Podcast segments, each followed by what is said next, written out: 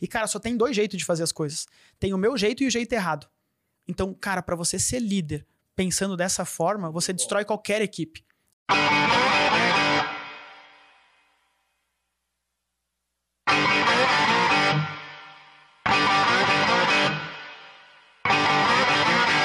Estamos em programa. Hoje é dia. Não consigo ver no relógio, mas parece ser 20, 23, 23 de março. Não, 23, 23, 23 de março de 23. 2023. 23 de 23. Em Aqui- Brasília, 19 horas. Em Brasília, 19 horas. Olá, pessoal. Sou o Victor Vaz. Você vai me encontrar com o Victor.vazanoni lá no Instagram. Está do meu lado. Duan. Duan Bressan. Arroba do Bressan no Instagram. Está já vendo aqui embaixo, vendo aqui É a embaixo? primeira vez, me senti Primeira agora vez. tão youtuber, é, dando os arroba, né? Vamos lá, Hoje temos nosso convidado especial, Douglas Gaio. E se é somente o Douglas Gaio mesmo. da Azuki Consultoria. A gente vai falar mais depois detalhes, o que, que ele faz, por que, que ele está aqui. Mas se você está cansado de ouvir podcasts que são chatos, que só têm histórias de sucesso, superação, não é o seu lugar. Aqui hoje você vai saber desgraça e alegria. É meio louco? É, parece, tá falando meio diferente? Sim, porque isso aqui foi escrito pelo Chat GPT criado por Naldo Beni. Ah, entendi. Eu, eu vi porque eu vi que tu começou no 220. É por causa do café. Mas eu vi uma frase que todo mundo sempre pede da frase, né? Às vezes eu ouvi uma frase que vindo agora era assim. Se você tá numa quinta-feira deitado no chão na valeta, fora do bar, balhado, você só tem duas opções. Ou tua vida tá muito boa, tu tá vivendo o sonho, ou ela tá uma merda.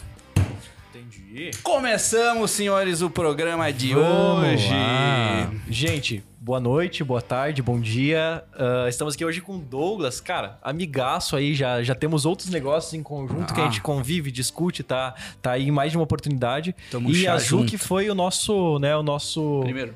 Não, não, foi o nosso Segundo. âncora de, de patrocínio, porque a gente começou perrengando. Ah, não Eu achei que eu tava aqui por causa da minha capacidade, É, então na não, verdade é só tá pelo jabá. porque a Então, é isso. paga a conta do, Eu não valho nada, então. é, Paga a entendi, conta de entendi. luz. Então, Então- pessoal, esse foi o nosso podcast hoje. Um abraço pra vocês. Era só pra falar, mais. cara, a Zuki é muito legal, eles estão Zuki aí é apoiando. boa. E não só a Zuki, o Ramp Gestão e todos os projetos que É o verdade Douglas tá bilhete. E vamos, vamos trazer um pouco mais sobre quem é o Douglas, né? Na fila do pão, a gente fala sobre isso. Mas, cara, vamos, ele. vamos começar com uma pergunta já capciosa. Ah, você? Capciosíssima. Vamos, vamos já de início, já Hum. pra arrancar e sentir qual que é do programa. Qual que é a maior mentira que tu já contou pra si mesmo, Douglas? Olá, Caralho. bom dia e depois diga quem você é. Não pode falar palavrão, né? Já comecei Pode, errado, né? pode, Vai. deve. Essa parte boa. Deve. Cara, a maior mentira que eu contei pra mim mesmo, eu falo isso todos os dias, cara. Eu tô cada dia mais rico, cada dia mais bonito e cada dia mais mentiroso. Então eu acho que essa é a maior mentira que eu conto pra mim mesmo.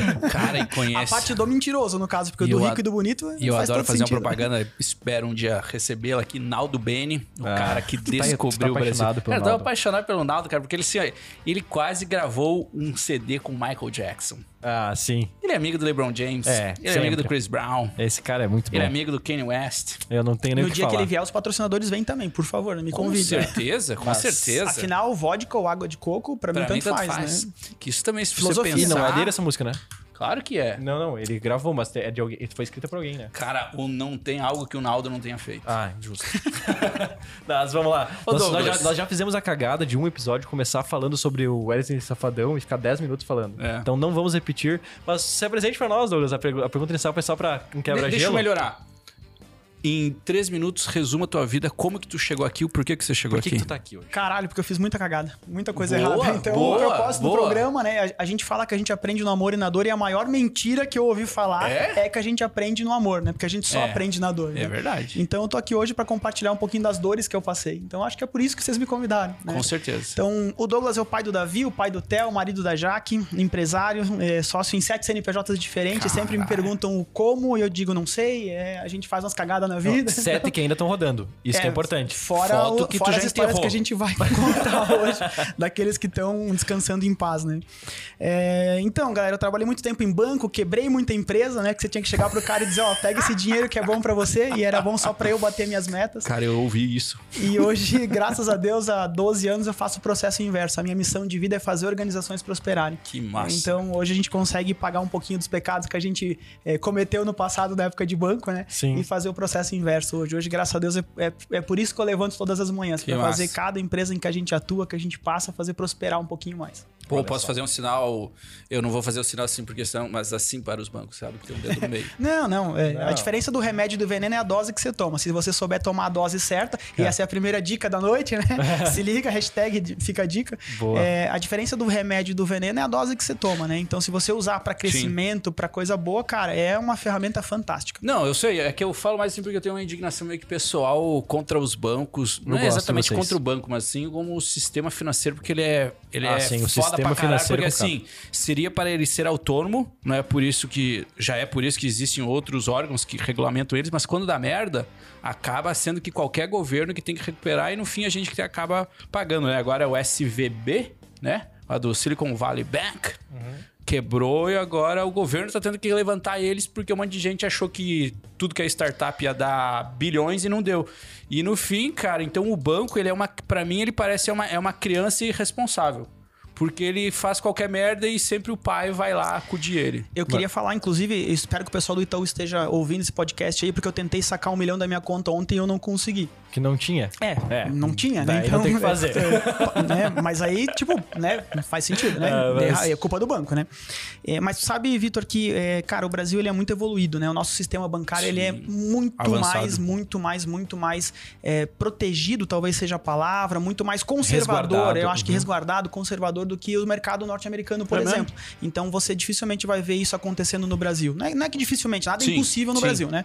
Mas é, você vai ver isso acontecendo mais facilmente em países que permitem uma certa alavancagem um pouco maior. O americano ele é mais corajoso do que a gente, Pô, né? demais, E- né? e eu tô- tô- esse movimento do, do Brasil, cara, tu pega agora pra Europa, a gente tá exportando o nosso modelo de fintech. A gente é um dos poucos países no mundo que a gente consegue fazer uma transferência nesse segundo de dinheiro um pro outro, com quantias muito boas. Agora Quer com o Pix. Pix?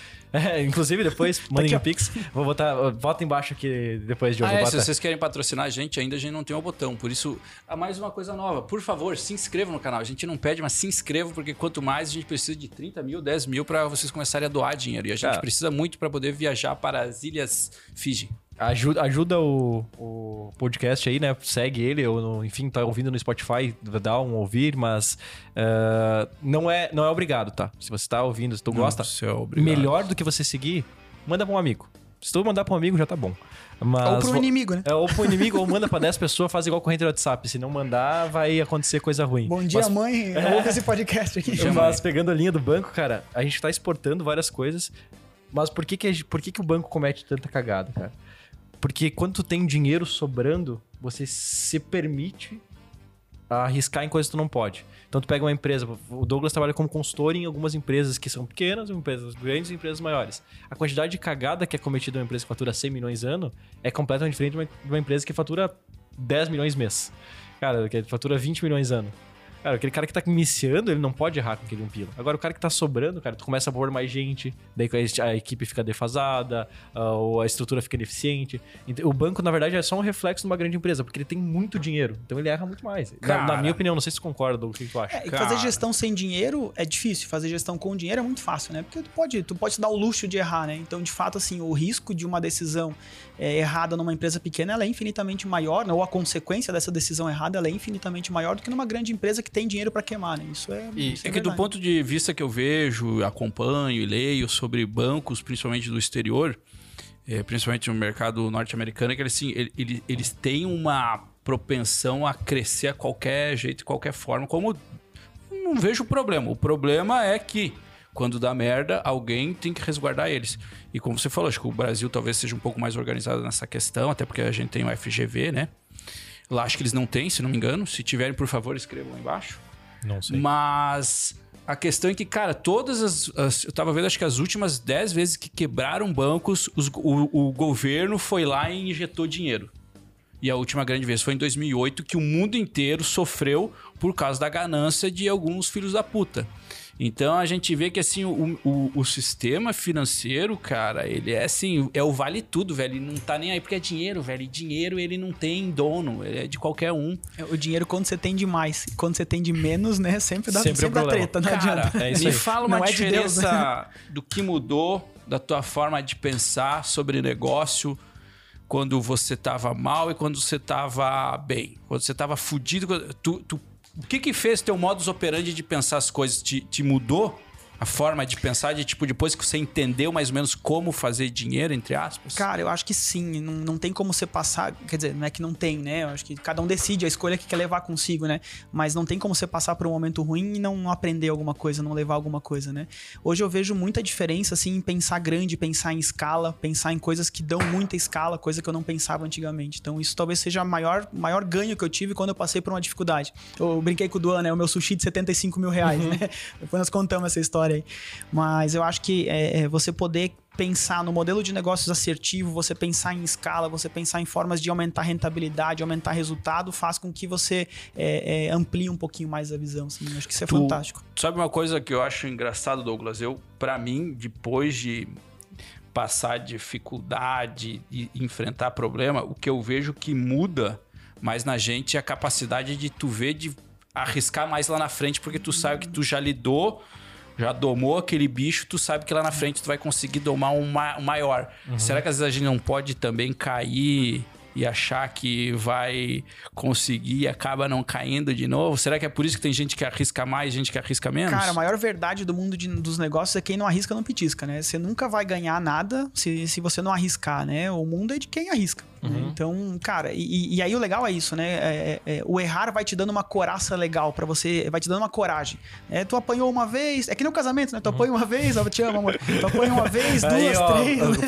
É, é é, ó? hoje, não me bate, amor, tô aqui ainda Delegacia gravando. da mulher, ela pode atender o homem também, Cadê né? o, o, Eu sempre falo do Penha. João da Penha, né? Tá na hora de alguém criar o João da Penha. A aí. Maria da Penha atende o homem também. Então, ó, se tá acontecendo É, em eu não casa... sabia disso, ó, amor. É. Cara, tá lascada. E eu tenho amigos Então- que foram ameaçados pela mulher Olha aí. por estarem comigo. É, n- Não é, amor. Não é. É, então, cara, eu, eu acho que essa é a sacada legal, né? De, de, de novo, a gente brincou no começo, né? Que você só aprende na dor, e eu acho que isso é a maior verdade. Porque, Justo. cara, é, a dor ela vai te, vai te expondo a isso, né? Então, tu imagina que você é, não conseguia andar 10 metros, agora você andou 10 metros. Pô, você preparou o teu corpo para aquilo, né? Você vai fazer um segundo exercício de andar 20 metros. Você preparou o teu corpo para aquilo, tu passa a aguentar os 20 metros. Então, no frigir dos ovos, a dificuldade que você passa, ela tá te forjando de alguma forma, assim, né? Cara, Mas, deixa, eu só pegar esse gancho do risco. Tu falou, cara, quem não arrisca não petisca. Mas até quando tu arrisca? Como é que tu, como é que tu consegue, como é que tu conseguiu ba- balancear essa essa essa essa vontade de arriscar, que eu sei que a gente tem, a gente divide esse de, cara, eu vou fazer, vou até o ponto de, cara, aqui, aqui eu tenho que parar. Como é que, a gente tem que é que tá separar hoje? em duas coisas diferentes aí, Duan, porque, cara, tu ser otimista é uma coisa, tu ter culhão é outra. Uhum. Né? Então, eu sempre fui um cara que eu vim do mercado financeiro. Desde a minha época de banco, toda a minha formação é, é, é para essa área de finanças, então eu sempre fui um cara extremamente conservador. E aí, consequentemente, eu nunca ganhei nada na vida.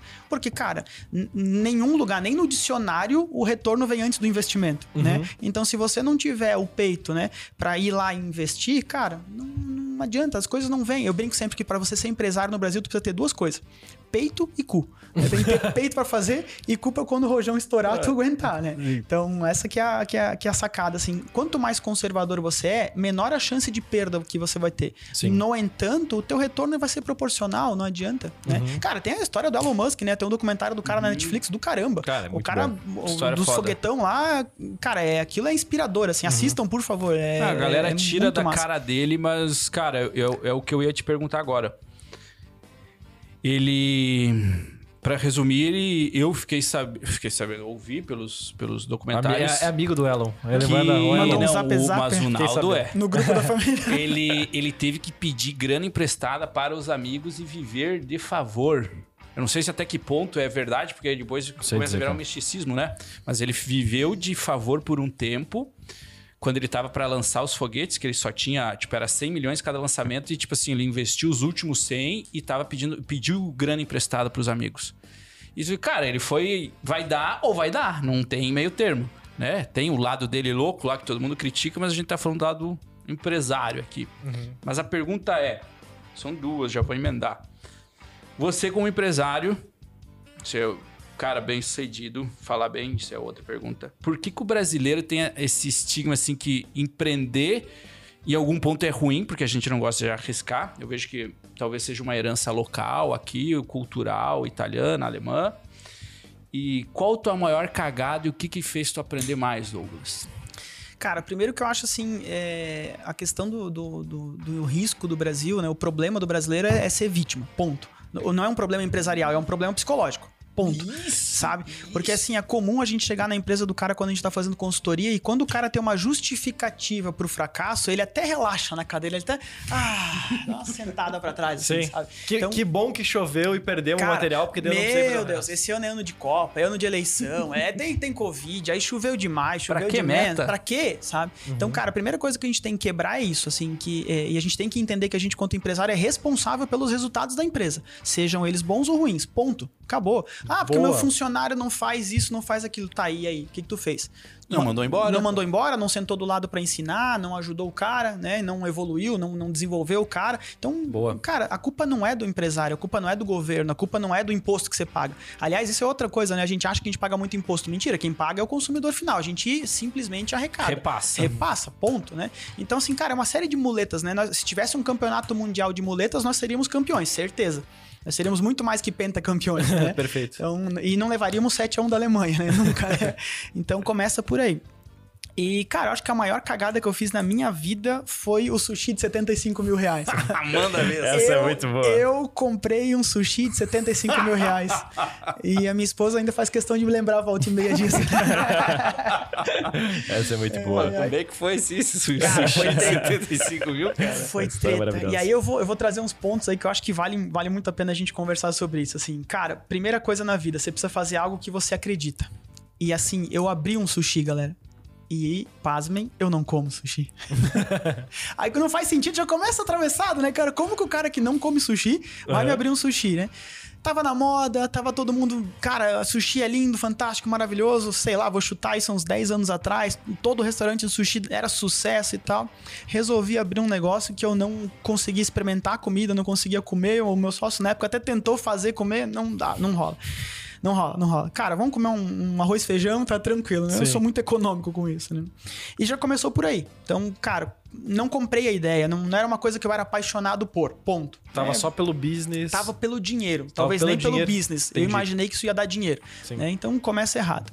Aí, eu- aí a gente começa a aprender algumas coisas nesse sentido. Primeiro, não tem propósito. Né? lembra, a primeira coisa Não que eu falei hoje, cara, meu propósito de vida é fazer organizações prosperarem. Então Perfeito. hoje é do caralho. Eu saio de casa de manhã, amanhã nós vamos sair às quatro da manhã de casa e as pessoas me perguntam, cara, tu não cansa? Meu, capaz, eu cansar por quê? É do caralho, é, lá, é legal, é massa, eu Uhum. faço com tesão o negócio, sabe? Então você ter uma, um, um, um, um propósito já, já é 95% do negócio, né? Cara, a gente não fazia gestão. Eu morava a 500 quilômetros do restaurante. O meu sócio, infelizmente, era um cara que não era analítico, ele não tinha nenhuma noção de, de um indicador, de uma meta, de um resultado. Então, ele era um cara muito da parte comercial, né? Um- e, e geralmente são perfis opostos, né? Sim. Não é por mal, cada um tem uma Não, criação, tem um jeito, cada um é diferente. E é- diferente, e é exatamente. né? E é complementar, né? Só que aí acabou que a gente não definiu esses papéis e o primeiro erro, né? Não estava definido alvo, não fazia gestão, não tinha meta, então tudo isso Uma foi uma coisa que pai. Perfeito, sem pai, né? Então tu ficava acabava ficando na, me- na mão do- dos colaboradores que, cara, eu não tinha noção nenhuma se o cara me dissesse que o CPV tava em 80% e aquilo era normal, eu ia entender que aquilo era normal, porque cara, o cara entende de sushi, eu não entendo nada Sim. de sushi, né? E outra que operacionalmente também tu não podia nem testar o produto. Então, Não. Não. É. Cara, isso é louco, né? e O- assim, o- não, o pare- meu parece feedback... besteira, mas tu não consegue entender operacionalmente o produto, porque tu não sabe o valor de quanto tá bom ou tá ruim, é muito difícil tu mensurar se tá tendo resultado. Cara, e aí Perfeito. vem, vem os pormenores de cada negócio, né? Cara, quando trabalha com comida, eu já trabalhei com comida, cara, é, faz parte da cultura, principalmente em, de, em restaurantes grandes, você faz a refeição junto com toda a galera, né? Mas no mínimo você sempre tá experimentando, você sabe, porque assim, cara, por que, que o teu feijão é melhor? Ah, não, porque vai isso aqui. Tá, mas eu não sei o que, que é isso aqui. Tanto é verdade que se fosse uma churrascaria eu ia quebrar, porque aí de tanto Ah, que eu ia é- comer o ia estoque. comer né? tudo. Conheço outros tipos de negócios também que muita gente quebraria. Não, eu conheci o Vitor nessa aí.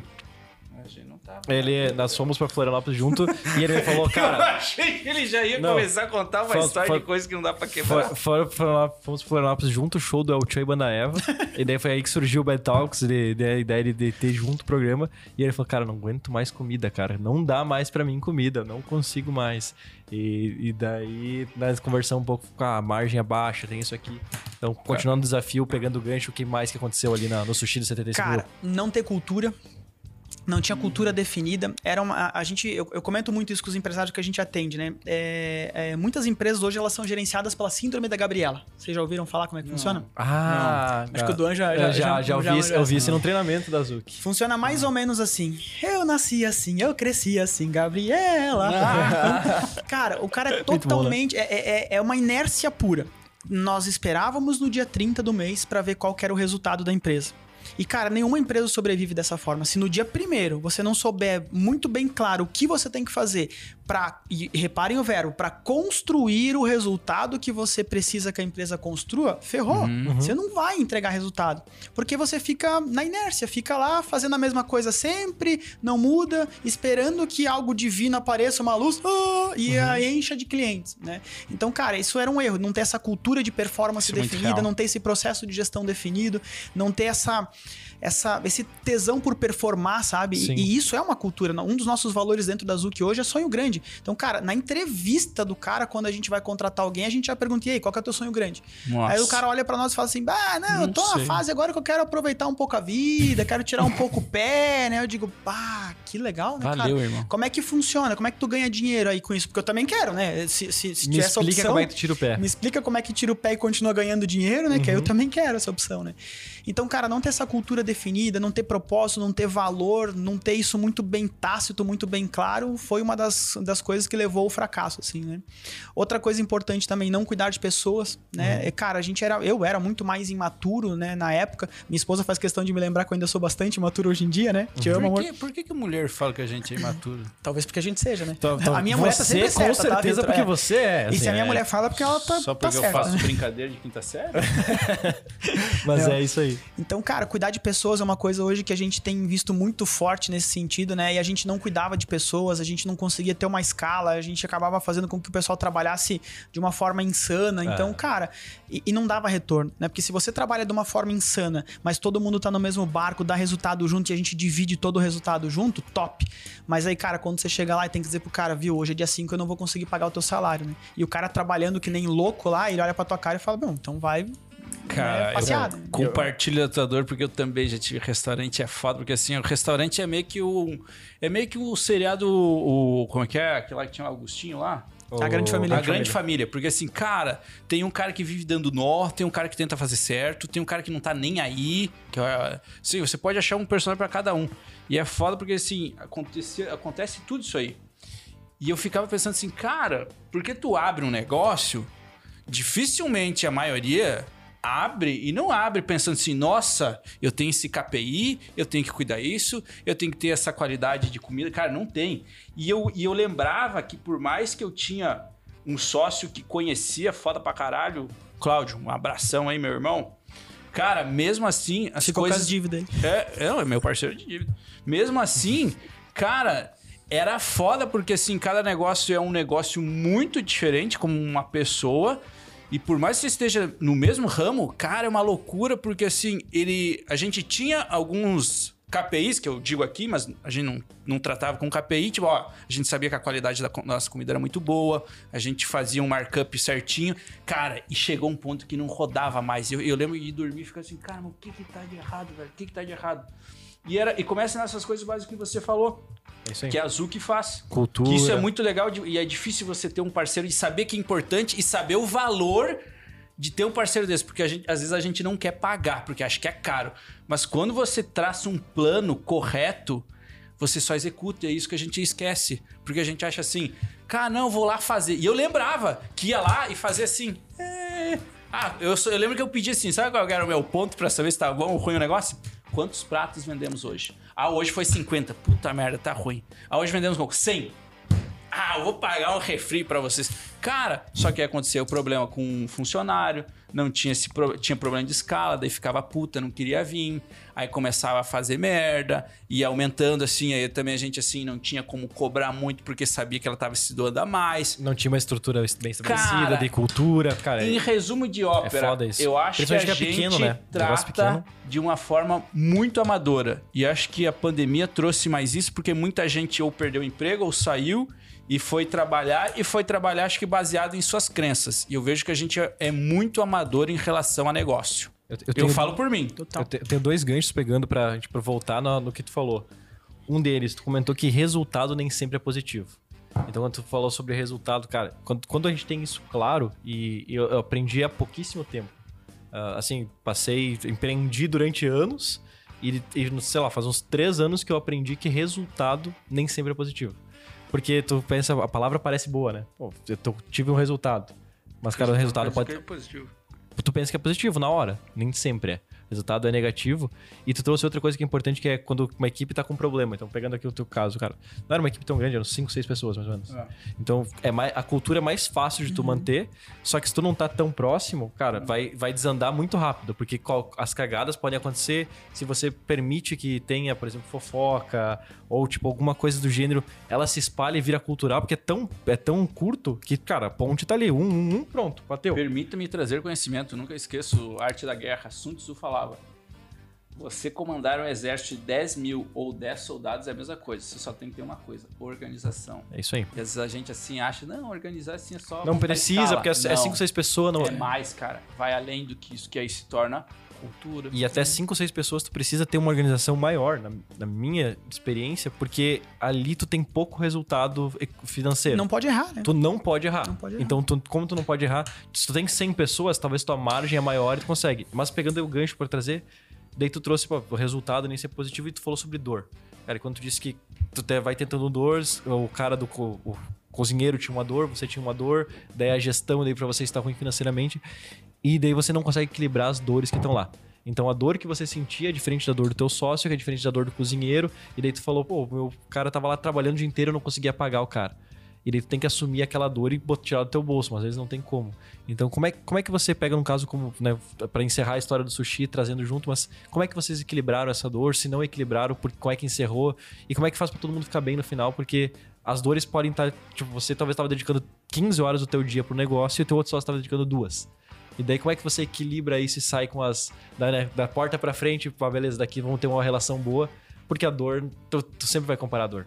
E teu funcionário vai comparar, putz, eles estão ganhando dinheiro e não estão pagando meu salário. Então, como é que vocês lidaram e como é que você lida com esse negócio da dor ser diferente para cada um? Cara, o maior erro da gente quanto empresário. Hoje é o dia dos maiores, eu acho que usei essa frase umas 10 vezes. Né? Mas, Mas é, é que o Metalks é isso, cara. Porque a gente é, precisa é, fazer corte. É reto... e, é, e, é, retomar todos os erros que a gente teve. Que é, que é a nossa psicologia do. Uma das dores, né, pra, pra, pra usar o termo correto, né? Uma das muitas dores é você se apegar ao negócio. Cara, você não pode se apegar ao negócio. E aí o que, que a gente fez? Foi lá e fechou. Fechou, sem dó. Chegamos à conclusão de que, cara, não dá, eu não vou continuar tirando dinheiro bom para colocar em coisa ruim. E isso é extremamente comum hoje em dia, pessoal. A galera tem dois, três negócios e porque gosta daquele tipo uhum. de negócio, se apegou àquela empresa, aquele modelo de negócio, aquela vertical, aquele produto novo, dando prejuízo, prejuízo, prejuízo, prejuízo, e o cara quer abraçar. O cara morre abraçado, afogado naquele, naquela e pedra. Eu falei lá, isso aí, acho que, é, acho que talvez seria até mais comum a galera ficar insistindo em um negócio que já morreu. Não Perfeito. tirar tipo, dinheiro bom pra tu Tipo relacionamento. É Continua insistindo numa parada que já terminou. É isso aí. E aí, uma das cagadas estratégicas, né, que a gente comete hum. como empresário, né? Começar um negócio sem dinheiro. Cara, é. tu, tu faz todo o levantamento do investimento, aqui vai, beleza, é um milhão pra gente botar a fábrica em pé, beleza. E beleza. aí o que, que a gente Só faz? Isso. Junta um milhão e Me começa deu. a operar. E aí a gente esquece de um vilãozinho chamado necessidade de capital de giro. Aí aquilo não vai para frente, não vai para frente, aí tu olha o tua DRL, resultado econômico, não, massa pra caramba, 30% de resultado econômico, e não tem dinheiro, e não tem dinheiro. E aí tu começa a questionar todo mundo, e cadê o dinheiro, né? Chama o Tadeu Schmidt lá, né? Uhum. Cadê o dinheiro que tava aqui, né? E aí, cara, cagada estratégica, começar um negócio sem caixa, sem, sem, sem fluxo de, de caixa, capital de giro. Foi o que a gente fez na época. Juntamos todos os pilinha que nós tinha, financiamos uma parte, pega dinheiro aqui, pega dinheiro lá, e aí quando começou a operação no primeiro dia, viu, agora tem que comprar peixe, tá? Peixe? Como Mas assim? Como? como assim? Peixe? Tá, é, não, é um não, sushi. Não, a sala comprar tá aqui, salmão. cadê o sushi? sabe? Cara, Cara vai tá cagado Sabe como é que a gente fazia? Porque assim eu também ficava pensando que tá, mas como a gente vai tirar dinheiro da onde? Não, a gente vai vendendo do dinheiro que vem da venda, a gente vai e pega, daí pede para parcelar. Tá, mas e se a gente não tiver para parcelar? Não, daí pede para outro, for, pra, pede para outro fornecedor. Cara, quando viu, tava com dívida não sei com quantos fornecedores. E é Putz, engraçado, cara. porque a gente vive no imaginativo, a gente vive no mundo da imaginação que tudo vai dar certo. Isso é legal pra quando você quer e tem cagada, objetivo claro.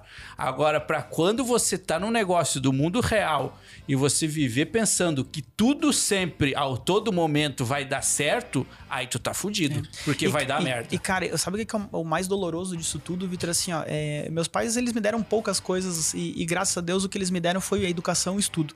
Assim, caráter, sabe? Isso, isso cara, Isso eu é sou... demais. Eu sou Já é os- eternamente grato por tudo que meus pais fizeram por mim. Assim, Pode eu tenho agradecer eles, certeza... aproveita aí também. Obrigado, pai e mãe. É, Eu acho que a gente eu- consegue compartilhar isso. Eu sou ex- extremamente grato, assim, inclusive as dificuldades que eles me fizeram passar, que eu não entendia na época, e hoje eu olho pra minha mãe e digo, cara, me perdoa por não ter entendido aquilo naquela época e obrigado por isso, né? E aí, quando você vem de uma cultura do, como é que é, do Agostinho Carrara lá, que, cara, é, todo mundo cobra, é treta, o cara não tá nem aí, é tranquilo você lidar com isso, cara. Agora, tu receber 10 WhatsApp por dia dizendo, viu, eu preciso do pagamento, tá? Vá. Tá atrasado aqui, ó, não foi pago? E aí, cara, começa a ameaça de, ó, é Serasa, não sei o que, não sei o que, não sei o que. Vou cobrar na Cara, justiça. Foi uma treta, assim. Isso deve fazer uns 10 anos, mais ou menos, talvez mais. Enfim, whatever, né? E, cara, até hoje ainda tem alguns fantasmas que, Sério, quando eu vou velho? empreender hoje, me, me assustam por causa desses fantasminhas, assim. Que, cara, tá desconectado. Imagina, tua mãe e teu pai disseram a vida inteira você, cara, você não pode ficar devendo pra ninguém, velho. Ah, não, Isso assim, é ó, tu tem dinheiro, tu compra, tu não tem, tu não compra. Isso, isso inclusive, criou aquela postura mais conservadora, né? E aí, Uhum. não, eu vou soltar um pouquinho essa corda pra ver o que que dá. Primeira vez que tu faz isso, a cagada de set- um sushi de 75 mil. Cara, né? eu- eu- então, cara, é, dá uns fantasmas na cabeça da gente que se tu não tiver inteligência emocional pra tratar isso, pra entender que, cara. E aí tem o outro lado da moeda também, né? Tudo que você passa na vida serve pra você aprender alguma coisa. Então, se você tiver essa, essa postura, essa, essa, essa, essa- esse consentimento, essa consciência de entender que aquilo aconteceu porque tinha que acontecer e era pra você crescer, Entendi. cara, do caralho. Você vai ver que a segunda vez você vai mais forte, a terceira vai mais forte ainda, a quarta vai mais forte ainda. Então tem, tem esse equilíbrio, né? Teve um ponto, teve um ponto só pra continuar ali, teve algum ponto que tu viu que, tipo assim, tu deu a virada e conseguiu superar isso mesmo? Porque eu fico pensando nisso, porque, cara, eu fico pensando, no próximo negócio eu tenho que ser mais cuidadoso aqui, aqui, aqui. Mas teve um que ficou muito claro, que tu viu assim, cara, é agora, agora eu entendi, agora eu absorvi tudo. Ou ainda você mantém aquele treco assim, aquele, tipo, aquela ferida assim, aquela que ficou assim, puta merda, aí ficou foda. É, eu acho que sim. É, eu acho que seria em vão passar por esse processo e não levar ele de alguma forma. Né? A diferença é que hoje ele não me assusta mais. Hoje ele Tá. é um indicador de, de, de cuidado, sei lá, alguma coisa nesse sentido. Assim, Uhum. é um ponto de atenção hoje. Hoje ele não me machuca mais. Eu acho que a virada de chave, Vitor, veio na Zuki. A gente, a gente na Zuki, a gente vem crescendo de, de ano após ano, a gente vem dobrando de tamanho, historicamente. Caralho. Nos últimos 4, 5 anos a gente dobrou de tamanho. Parabéns, Isso irmão. é muito massa. Parabéns. E eu me peguei muitas vezes, e aí lá na Zuki eu acabo sendo diretor financeiro também, né? Então, diretor de operações, diretor, diretor financeiro lá, e aí eu sou o cara chato, que nunca deixa ninguém gastar um centavo na empresa. e eu me E percebi. ele colocou patrocínio no Betalks pra tu ver como é maluco. Isso, isso foram horas e horas de negociações. e aí eu me peguei sabotando o crescimento da empresa, Vitor. Sim. em algum Caralho, momento, assim, ó, velho. cara, vamos investir, vamos contratar, não fazer isso, fazer aquilo. Não, Não, não posso. Não, não, Eu- eu- não, não, não, não. E, Eu o- anotei e o caixa aqui, sempre cara. vazando dinheiro por cima. Pra você ter uma ideia, o nosso indicador de giro de caixa era 15 vezes. Não. E isso, isso é um indicador, pra quem conhece um pouquinho da área financeira, um indicador fudido. É, é, é- Sim, cara, é, é um sonho. conforto financeiro que, assim, é de sentar em cima da cadeira de praia e tá de havaiana Meio na que praia. o trabalhando, sabe? tava Patinhas, fazer né? caixa. É meio É- tipo é tipo- é patinhas. tipo patinhas, Aham, né? 15 vezes é literalmente, loucura, cara. E, cara, eu me peguei em alguns momentos sabotando o crescimento da empresa por causa desses fantasmas. Cara. Então, hoje a gente consegue ter esse equilíbrio. Assim, hoje o Douglas, de- dos últimos um ano e meio, dois, entendeu que, cara, investimento sempre vai vir antes de É retorno. necessário. Se tu não quer... Ah, meu, eu quero ter, eu quero ter retorno. Beleza, mas quanto que tu tá É. investindo? Só um. Então, teu retorno vai ser proporcional. Perfeito. Agora, A- a- investe 10. A hora que o do Vitor vai fazer a pergunta, eu tinha anotado aqui, o Vitor trouxe, e eu anotei pra falar, cara, eu vivi na pele isso de ter que ter uma empresa com escala gigantesca, porque a gente tinha grandes investidores, então tinha ali por trás, né, Microsoft, tinha a GV trás? Angels, a ga- a galera por trás. Do lado. A galera em conjunto, né? A galera que tava ali ajudando a gente, que tinha uma cobrança e uma expectativa que, cara, esse cenário de startup é uma loucura hoje em dia, porque a gente tem é, é o double, triple, triple, double, né? Que é, cara, é crescer, triplicar, triplicar, dobrar, dobrar e para poder virar um unicórnio, resultado, apostando lá na frente. Então, do lado tem um pensamento que eu trouxe no começo, pensar em escala. Escala, escala, escala, escala. E daí tu olha e tu olha, cara, vou arriscar, vou trazer, vou impulsionar essa máquina, vou pôr mais no comercial para ter o retorno. E daí tu começa a ter métrica para isso. E do outro lado tu tem que olhar dívida. Que é fechar a torneira e, cara, não posso perder um parafuso aqui, no nosso caso lá que era IoT, porque esse parafuso aqui, pô, não posso investir e trazer um novo programador, porque senão eu vou trazer. E equilibrar essa balança é muito difícil. Então, quando fala de startup, se tu pensar demais na loucura do vou ter escala e vou botar dinheiro aqui, vamos patrocinar três podcasts ao mesmo tempo e vamos, cara, vamos ser conhecidos e trazer. Se foi. E se tu fizer isso que tu falou do segurar ali, pô, vou ser muito pé no chão. Ah, eu não vou, não vou, pô, vou, vou botar 100 reais por mês para inovação. exemplo. A, a gente faz os planejamentos de marketing dos clientes, ele fala: ah, vamos gastar 50 pila por mês no Google. É, 50 reais? é, Mas é isso. É E daí, cara, eu digo, cara, não, então vamos, quem sabe, vamos comer pastel? É, né? não, cara, vamos fazer panfleto. 50 é, pila, vamos panfletar, então. Faz você sabe que o que Mas você é, falou, é difícil equilibrar essa balança. É difícil, faz muito difícil. sentido, porque assim, quanta gente que já deixou e nunca mais empreendeu por causa desse medo uhum. de ter quebrado, ter se dado mal, ou ter herdado uma dívida, que às vezes você fica muitos anos pagando.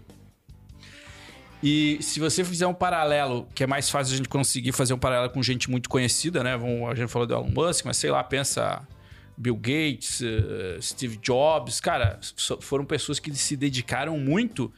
E, e, todos os outros grandes empreendedores, grandes, pequenos e médios, porque assim, cara, qualquer empreendedor de sucesso ele se dedica muito. Não, uhum. Ele talvez ele só não seja famoso como esses caras que a gente vê na TV, mas tu tem que se dedicar de verdade, porque assim, assim ah, eu fiquei cinco anos na faculdade, cara ter um negócio de sucesso, às vezes são 10 anos ralando todo dia mais que uma faculdade. Então, às vezes, você, ah, mas o cara ficou 10 anos fazendo faculdade. Foda-se, o cara tá ali tá 15 anos numa empresa para ganhar dinheiro e às vezes ganha menos que o cara. Então, às vezes assim, puxando assim a bola aí, parabéns aos empreendedores que têm sangue no olho. E o que eu queria te perguntar é, o que que às vezes a gente precisa ter para chegar nessa maturidade? Porque eu sei que parece meio algo muito óbvio, a resposta parece óbvia, é, mas eu quero saber tal, mas... de você, de você sentir, cara, me fudi aqui para eu chegar aqui. Cara, eu, eu, eu sei esse momento. Tu me perguntou antes qual que foi o momento, né? E aí, dessa pergunta, eu sei exatamente qual que foi o momento. Eu recebi um feedback ano passado de um sócio meu que falou para mim: Tu não gosta de gente, eu não tenho culpa disso. É problema teu. Vai se, vai se tratar. Vai resolver os teus negão. problemas. Te vira, negão. E, cara, assim, foi game change. Foi game change, assim. Isso me trouxe para um processo de, de consciência muito grande, assim. É, eu, e hoje eu já falei isso pra ele, sou muito grato por isso, porque me machucou pra caralho no dia. Me, até hoje, não vou dizer que não dói, porque dói, Sim. né? Mas, cara, às vezes é o, é o é o pontapé na bunda que você precisa para te empurrar para frente. Uhum. Né? E aí, tudo vem do nível de consciência, né, Vitor? Então, a gente começou uma jornada muito legal nesse sentido, assim, falando agora, filosofando um pouco, né? Não, fique livre. É, de, de autoconhecimento, de Nossa. entender como é que é o meu perfil, como é que eu lido com pessoas, como é que eu sou como empresário, como é que eu sou em casa com a minha esposa, com os meus filhos, cara. E isso trouxe uma consciência muito grande, sabe? Do modus operandi, que é, é, talvez o maior vilão do empresário seja o piloto automático. Uhum. E entendam piloto automático como ausência de, cons de consciência. Hum. Sabe assim, ó, tu sai de casa de manhã cedo, primeiro, né? Às vezes tu abre uma empresa para ter emprego, já começa errado. É. Né? Então, cara, eu sou um baita profissional na minha área, eu vou lá, eu abro uma empresa só para ter emprego. Então não tem propósito, não tem objetivo, não tem experiência de consumo para o cliente. O propósito né? é só pagar a conta. O propósito é sobrevivência. É bonito né? falar assim que, que você é só empresário. É, mas no final do dia tu tem lá, tu tá tendo um emprego com aquilo, né? Uhum. Então, cara, a gente começou um processo, uma jornada muito legal nesse sentido, assim, de, de entender, né, como é que funciona? O que, que você faz? Como é que é o teu dia? Qual que é o teu perfil? Como é que você lida com pessoas? Como é que você lida com crítica? Eu tenho uma dificuldade gigantesca para receber feedback.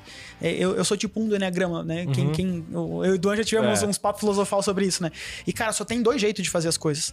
Tem o meu jeito e o jeito errado. Então, cara, para você ser líder pensando dessa forma, Não você destrói qualquer equipe. Você destrói qualquer equipe. Cara, é, então, é, é muito real. O processo é, arrepiar, assim, é, é dolorosíssimo. É foda, bem Porque isso. aí tu tem que quebrar todas as suas crenças. Cara, eu, eu o vitimismo, cara, eu cansei, o, né, o, do, do parceiraço nosso, a gente acompanha a nossa história há um tempo já. Eu cansei de sair toda terça-feira às quatro da manhã para atender um cliente a 600 quilômetros de distância e voltar à meia-noite, dois anos oh. seguidos. E aí, quando me perguntavam por que, que eu fazia isso, eu disse: Ah, cara, né? Ah, pô, não, a gente tá aí. E, sim. É importante. Se fazendo de vítima, sabe? Uhum. Cara, pra quê? Não precisava. Pra quê? Cara, eu vou, vou Isso falar... vem do monte de. E eu, e eu lembro, né? Aí, de novo, né? A, a, a culpa é minha, eu boto em quem eu quiser, né? Então Aham. eu vou dizer que foi da mãe, né? Não, mas você a mãe sentia falava pra mim orgulhoso assim, de fazer essa não, cagada. cara, exatamente, Orgulhoso, cagada orgulhoso. estratégica. Uhum. Aí, cara, Cagada estratégica. Hoje a Zuki não, não cresce mais, por quê? Porque as coisas estão centralizadas em mim. Então, é- é- essa ausência de consciência faz com que você faça um monte de cagada estratégica achando que você tá matando a pau. Então, cara, eu centralizando a operação, eu não treinando equipe, eu não formando equipe, o que que acontecia? Batia no teto. Eu só, eu só atendia 20, 25 clientes e a gente limitava ali. E aí, esse, esse processo vai trazendo essa, essa consciência, né? Coisas do tipo que a mãe dizia assim, né? Filho, se tu quiser ganhar muito dinheiro, trabalha bastante. Cagada. Uhum. Hoje, pros meus filhos, eu falo, filho, se tu quiser ganhar muito dinheiro, seja inteligente, né? Então já vamos mudando um pouco Já vai esse- trazendo um essa pouco. consciência, assim, né? Então, cara, eu acho que a- a- o que mudou minha vida foi esse feedback fudido que eu recebi. E aí o processo de estar aberto pra isso, assim. né? De- deixa eu pegar esse momento de, de, de tristeza, de, de gancho, de cagada estratégica. Cara, talvez a melhor dica que eu posso dar pra alguém Use filtro solar. use filtro solar. Não. Ah, bem sério, assim, a melhor dica que eu posso dar, eu até anotei aqui, cara, é tenha teu tempo bem aproveitado. Diga sim pras reuniões que você precisa estar e não pra todas as outras. E assim, tu tem que tornar teu tempo, ah, tem que tornar teu tempo efetivo. Então, se você tá numa reunião e você saiu de lá e tu não cumpriu com o objetivo da reunião, ou pior, se tu entrou na reunião sem saber o objetivo da reunião, Saia dela. você, você já cagou teu tempo. E o teu, teu negócio mais escasso é o tempo, porque eh, temos no último podcast a gente falou sobre. ah, até com, com o Johnny a gente falou que os, a redução de custo tem limites, mas o ganho não. Cara, tempo tem limite. E ponto. Tu vai ter aquela quantidade de horas e daí a gente faz essa cagada estratégica. do, Não, vou participar da reunião com o time comercial porque eu preciso estar. Não, eu vou participar da reunião com não sei quem porque eu preciso estar. E daí tu começa a se cercar de coisa operacional pra fazer, daí tu tá segurando todo mundo, porque tu não precisa nem estar concentrando. Não, as decisões não dependem de você. Então eu comecei a guiar meu dia por quantas reuniões eu vou fazer, eh, qual que é o objetivo, qual é o, o que, que precisa fazer. Às vezes termina no meio, pô, estamos uma hora. Cara, 30 minutos já resolveu. Galera, isso aqui já foi decidido, tô saindo, vamos pular pra outra. Me sobrou tempo pra caramba, porque nós conversamos aquele dia, pô, Aham. como é que tu. Eu pedi, não, o que eu mais tenho hoje é tempo. Porque eu digo Foi, não como pras coisas. assim? Como assim? Como assim? Com 10 empresas tu tem tempo. Cara, tem tempo porque tem que estar onde tu tem que estar, o resto deixa as outras pessoas decidir. Mas o mais importante, cara, é qual que é o resultado. Se Cara- tu medir o resultado, tipo, se eu faço 10 reuniões, cara, as 10 tem que dar resultado. Mesmo que o resultado não seja positivo. Agora, e isso aqui foi. Cara, isso quando tu falou isso do resultado nem sempre é positivo. Pode, a gente pode chegar, fez aqui, pô, gravou o podcast no final de dizer, cara, não vamos postar. Não, Não, foi não, bom. o meu não, né? Por favor. Não, mas é que. O tu- do Johnny que tu falou, tudo bem. Agora o meu não. assim, o resultado não foi positivo. Mas eu sabia qual era o resultado, então eu tô saindo ali, tipo, e eu tô tentando aumentar a minha métrica. Minha métrica hoje, principal do dia a dia, é resultado de reunião. Porque o resto é operacional que, se eu quiser fazer depois, se eu quiser fazer uma viagem, se eu quiser fazer programando, daí tu não faz mais essas seis horas do ir. Cara, eu não vou ir pra Florianópolis ah, se não tiver uma reunião que eu tenho que estar em Florianópolis. Faz online. Ah, qual que é o objetivo? O objetivo é esse. Fiz a reunião, bateu ou não bateu o objetivo? Minha vida mudou, Douglas, assim, ó. Quando eu comecei Foi- essa jornada de conhecimento, do- eu fui fazer uma imersão com um cara que ele é multicampeão mundial de jiu-jitsu e ele fez. é, é, ele formou o maior número de campeões mundiais de jiu-jitsu da vida, assim, né? Eu, Nossa. eu, eu, você, Cara, vou, cara é- vou ter coragem de perguntar um negócio pra ele, né, O cara? Do o cara- jiu-jitsu. O cara baixinho, 1,90m, uns 120 quilos, mais ou menos. Eu falei pra ele, tá, mas e aí? Como é que faz isso, né? Dois Porque eu tenho. É, é, dois e meio, talvez. Cara, eu tenho 11 anos de, de consultoria, 12 anos de consultoria, então alguma coisa tu aprende, né? E aí eu. Aquela ansiedade de, cara, mas eu sei a resposta, o cara tá indo pro caminho errado. E ele me fez uma pergunta assim: ele falou: Quem te disse que a tua solução é a melhor? Cri, cri, cri, cri. Cara, talvez o Tipo, maior aprendizado dessa jornada, desses últimos um ano e meio, dois, foi esse. É, você, quanto gestor, tem que parar de dar respostas. Enquanto você continuar dando resposta, tu vai centralizar a tua empresa e tu vai ferrar o processo. Tu não vai ter sábado, não vai ter domingo, tu vai ter que estar respondendo WhatsApp o dia inteiro, porque você não ensinou os teus colaboradores a pensarem. A tua missão como empresário é entender que sim, você é o responsável pelos resultados, mas não é você que tem que gerar os resultados. Você tem que desenvolver as pessoas para que elas tenham um conhecimento técnico maior do que o seu. É, o- ontem nós estávamos numa mentoria bem legal e o cara falou, o- o- a mensagem que eu, que eu trouxe pro pessoal foi a seguinte, viu? sair da operação é você deixar de ser o camisa 9 do teu time, o cara que faz gol, que tá em evidência, que todo mundo a ama. Ah, o Douglas, camisa 9, faz gol pra caralho. Pra virar o técnico que sai do campo cinco minutos antes de acabar o jogo pra não aparecer enquanto os, os atletas estão comemorando o campeonato. E, cara, isso requer um. Não sei se a palavra é altruísmo, mas, mas para vocês entenderem o que eu quero falar, assim, requer um nível de altruísmo foda, assim, fora do normal. Só que pra gente é difícil. Claro porque que é, tu cara. quer o teu ego massageado. não, e tu é- entende? tu principalmente quer dar a tu- resposta. É mais fácil dar a resposta. Porque aí tu vai lá e tu fala pro cara em 30 segundos. O meu sócio me cobra muito disso. Cara, tu tem que ensinar ele a fazer, transfere a responsabilidade, passa pra ele. Eu falei, cara, o tempo que eu vou demorar pra ensinar ele é maior do É que o tempo grande. que eu vou resolver. Aham. E ele falou: então tá, tu vai resolver o resto da vida. Se tu não tirar esse tempo pra Aham. fazer isso, de ensinar o cara, tu vai ficar com 90 anos fazendo a mesma coisa. Cara, tu sabe que o que tu falou isso aqui, velho, foi um dos maiores momentos assim que eu tive nesse podcast. Chupa, Inclu- Johnny. Inclusive, eu tive uma epifania, velho, que tudo que a gente conversou até agora se resume à cultura, cara. Sim, cara. Eu tive um sócio que ele achava que acordar cedo é, representava resultado. Que tá E no a horário da empresa é briga- resultado. A gente brigava muito, que ele para ele era estar na empresa. Eu disse, não, cara, Sim. é o quanto a gente fechava de contrato. Eu gostava mais, eu gostava de, eu preferia trabalhar muito menos e entregar mais. Eu tenho uma pesquisa agora que saiu, acho que é, não lembro agora se é na Inglaterra ou Japão, cidades próximas, né? Uhum. Que os caras fizeram um teste lá, não lembro se é uma empresa ou cidade que es- estão dando de folga Quatro quatro, horas. Quatro dias, dias. Uhum. e, o, Inglaterra, e a produtividade assim aumentou. Não sei porque é algo muito novo, a gente não tem como comparar ainda, mas Sim. diz que aumentou. E, cara, tudo que você falou assim, ó, cultura é medo de mudar essa parada de você em busca de conhecimento, de conhecimento próprio, que a gente tem assim, a, é, tem aquele, aquele preconceito de coaching, né? Porque, tipo assim, tem aquele, eu digo coaching do bem e o coaching do, do mal. Porque, assim, cara, você aprender pra você ser uma pessoa melhor, velho, não existe coisa mais incrível que isso. E por isso que eu gosto muito de esporte, porque você vê isso. Porque o esporte, você ser melhor, é algo que você consegue mais. É, é algo mais tátil, é você treinar mais.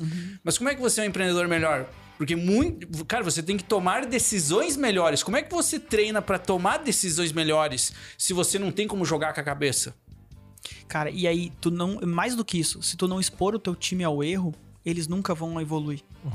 É, é Cara- normal, assim, dói pra caramba tu chegar pro cara e. eh, Cara, eu sou, eu sou pai. A, a paixão da minha vida, assim, se eu tivesse que escolher só uma coisa da minha vida, é ser pai, assim, é um troço animal. E tu quer proteger o moleque, cara. Tu não quer que ele deixar caia, ele se velho. machucar. Uhum. Tu não quer que ele caia. E aí, ao mesmo tempo que tu tá protegendo ele, tu tá, sebo- tá- sabotando o Tu desenvolvimento tá dele. errando cara. com ele. E E assim, com o colaborador é a mesma coisa.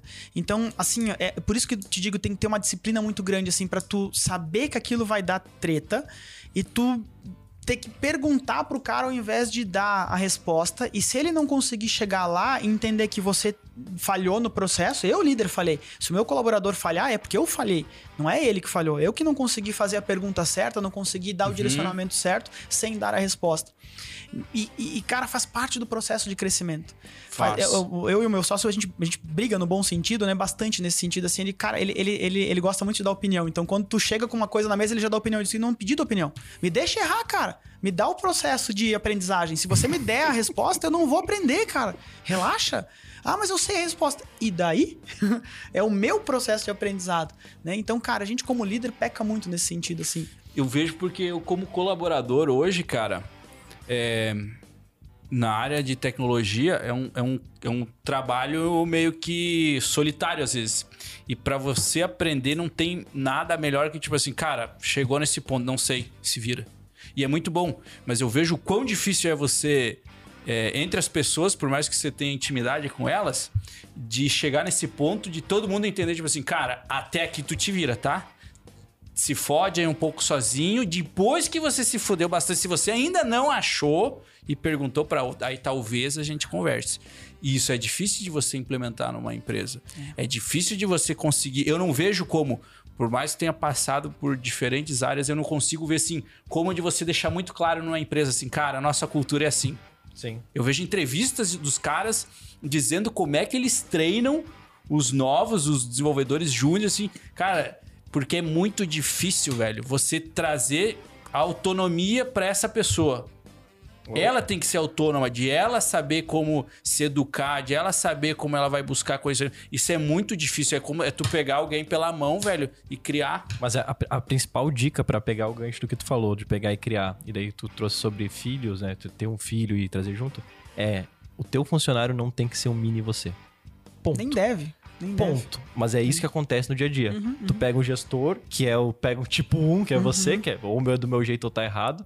E daí o cara vai te cobrando e vai dizendo: não, não, não, não. Tu vai com o meu colaborador agora. Cara, eu costumo fazer desse jeito aqui, tu vai fazer assim. O cara aprendeu aquilo ali, ele vai ficar pronto naquilo ali. E daí tu não dá liberdade pro cara crescer.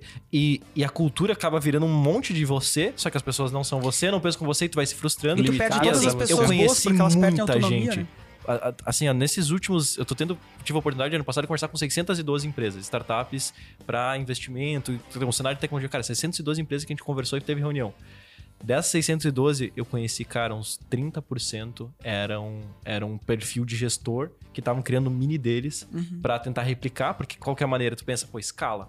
Então vou fazer mais de mim, que eu sei que eu sei, eu sei fazer isso aqui, que é o que eu comecei o negócio, e daí começa a dar cagada. E, Cara, e- e daí tu não dá essa cultura do cara aprender a resolver do jeito dele, a fazer o negócio, daí vai centralizando.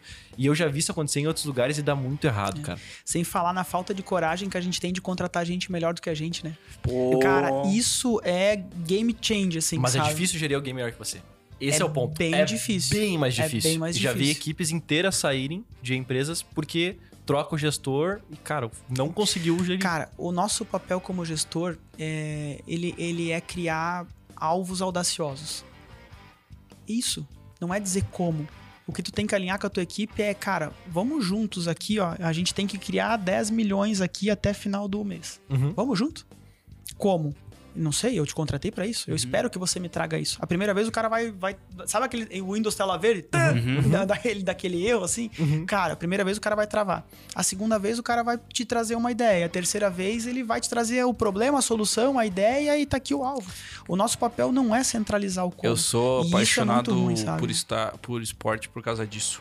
Tem um, Cara, é um negócio, tem um documentário que recomendo a todos, é The Last Dance. Sabia que tu ia dizer isso. É, porque, cara, é, É sensacional, maravilhoso. porque Já assim, assistiu? você pega gente muito diferente, com potenciais quase inimagináveis. Um dos caras é simplesmente o Michael Jordan, um maior é, basquetista. Vou inventar uma palavra, adoro inventar palavra. Não, mas ele, ele, ele- Cara, não só ele, e- né? Tô- O que Pippen, tá, cara. Porque cara, assim, tem ó, ele e tem outros caras fantásticos. E é difícil você agrupar. E aí é o que você falou, é tirar o melhor de cada um. Uhum. E, cara, e às vezes é, justa, é justamente tu- suplantar o Michael Jordan. Porque às vezes ele tá sendo demais. Diz, não, cara, tu tem que aprender a jogar para os outros. E aí vem uma pergunta, uma pergunta não, uma, uma conversa de bar que muita gente vai, ah, quem é melhor, Messi ou o, Ro- o Cristiano Ronaldo, né?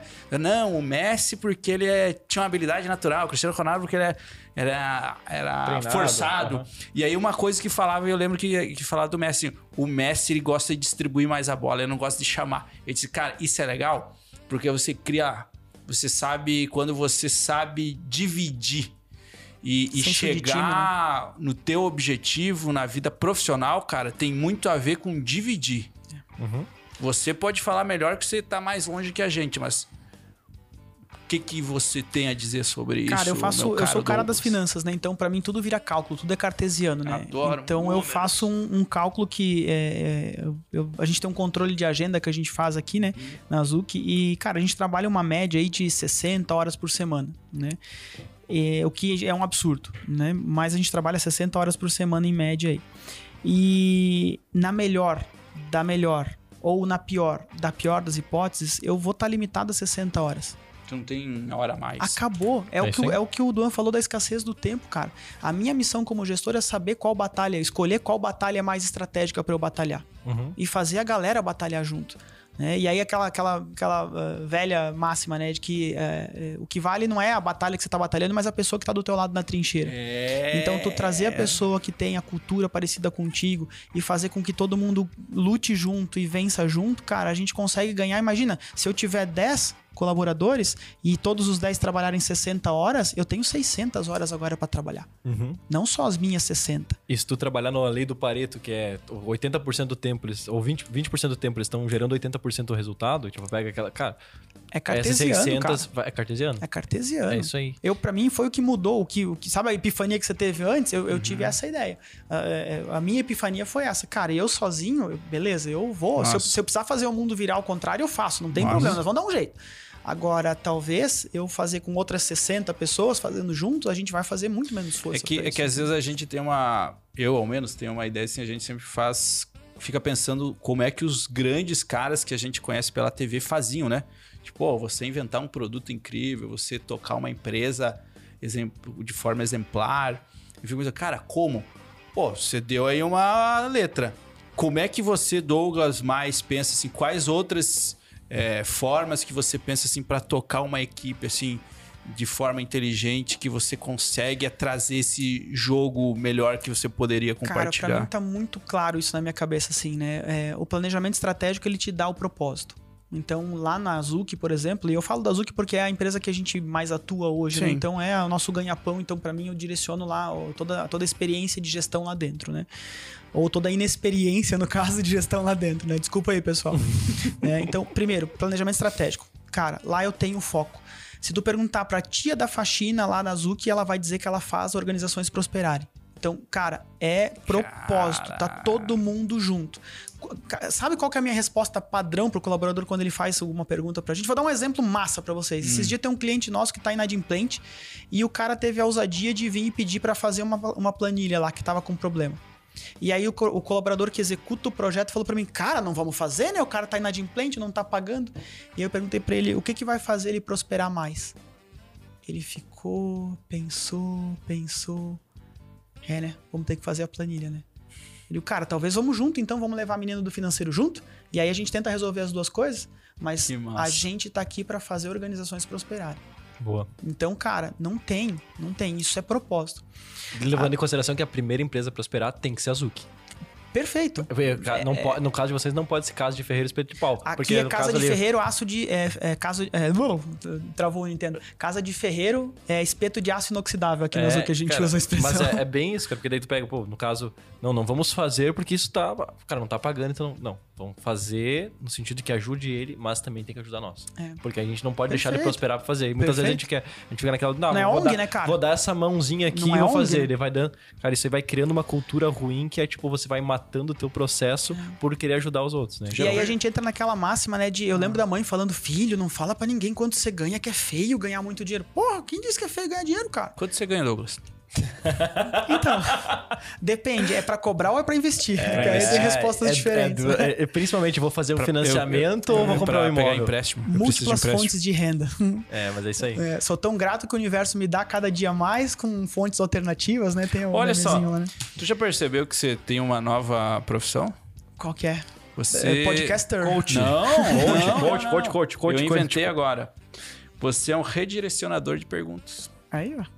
Essa Olha é a minha só. missão de vida. Cara, se tu simplesmente pegar e todo mundo quando faz uma pergunta idiota ou uma pergunta mesmo que seja útil, mas que precise ser vista de outra forma, você faz o negócio andar. Você é um redirecionador de perguntas. Deixa eu E- aproveitar e vem aí. um pouquinho de técnica de coach também. Pegando na linha, eu vi que tu trouxe um é, uma colinha com vários checkbox pra marcar e não foi marcado vários. Só tem um escrito ali que é a 75 mil do sushi. Aham. Tu marcou mais algum ou tem, temos tudo isso de conversa ainda? Que- Nós podemos ficar até as duas da manhã, não tem Não, problema nenhum. Que se você trouxe alguma história legal pra contar, acho que vamos. nós- Bora. é, nós tivemos. Foi um papo denso aqui, cara. Foi 50 minutos falando sobre cultura e foi muito da hora. E talvez agora, se tiver uma coisa engraçada pra nós terminar e trazer pro, pra parte final do programa, que é, que é as cagadas, o que, que tem mais de engraçado além do, da, da situação crítica, claro, do sushi, mas o que, que mais tem de cagada que, cara, dizer. ó, Acho que é mais doloroso do que, do que engraçado o processo. mas pode ser, pode ser.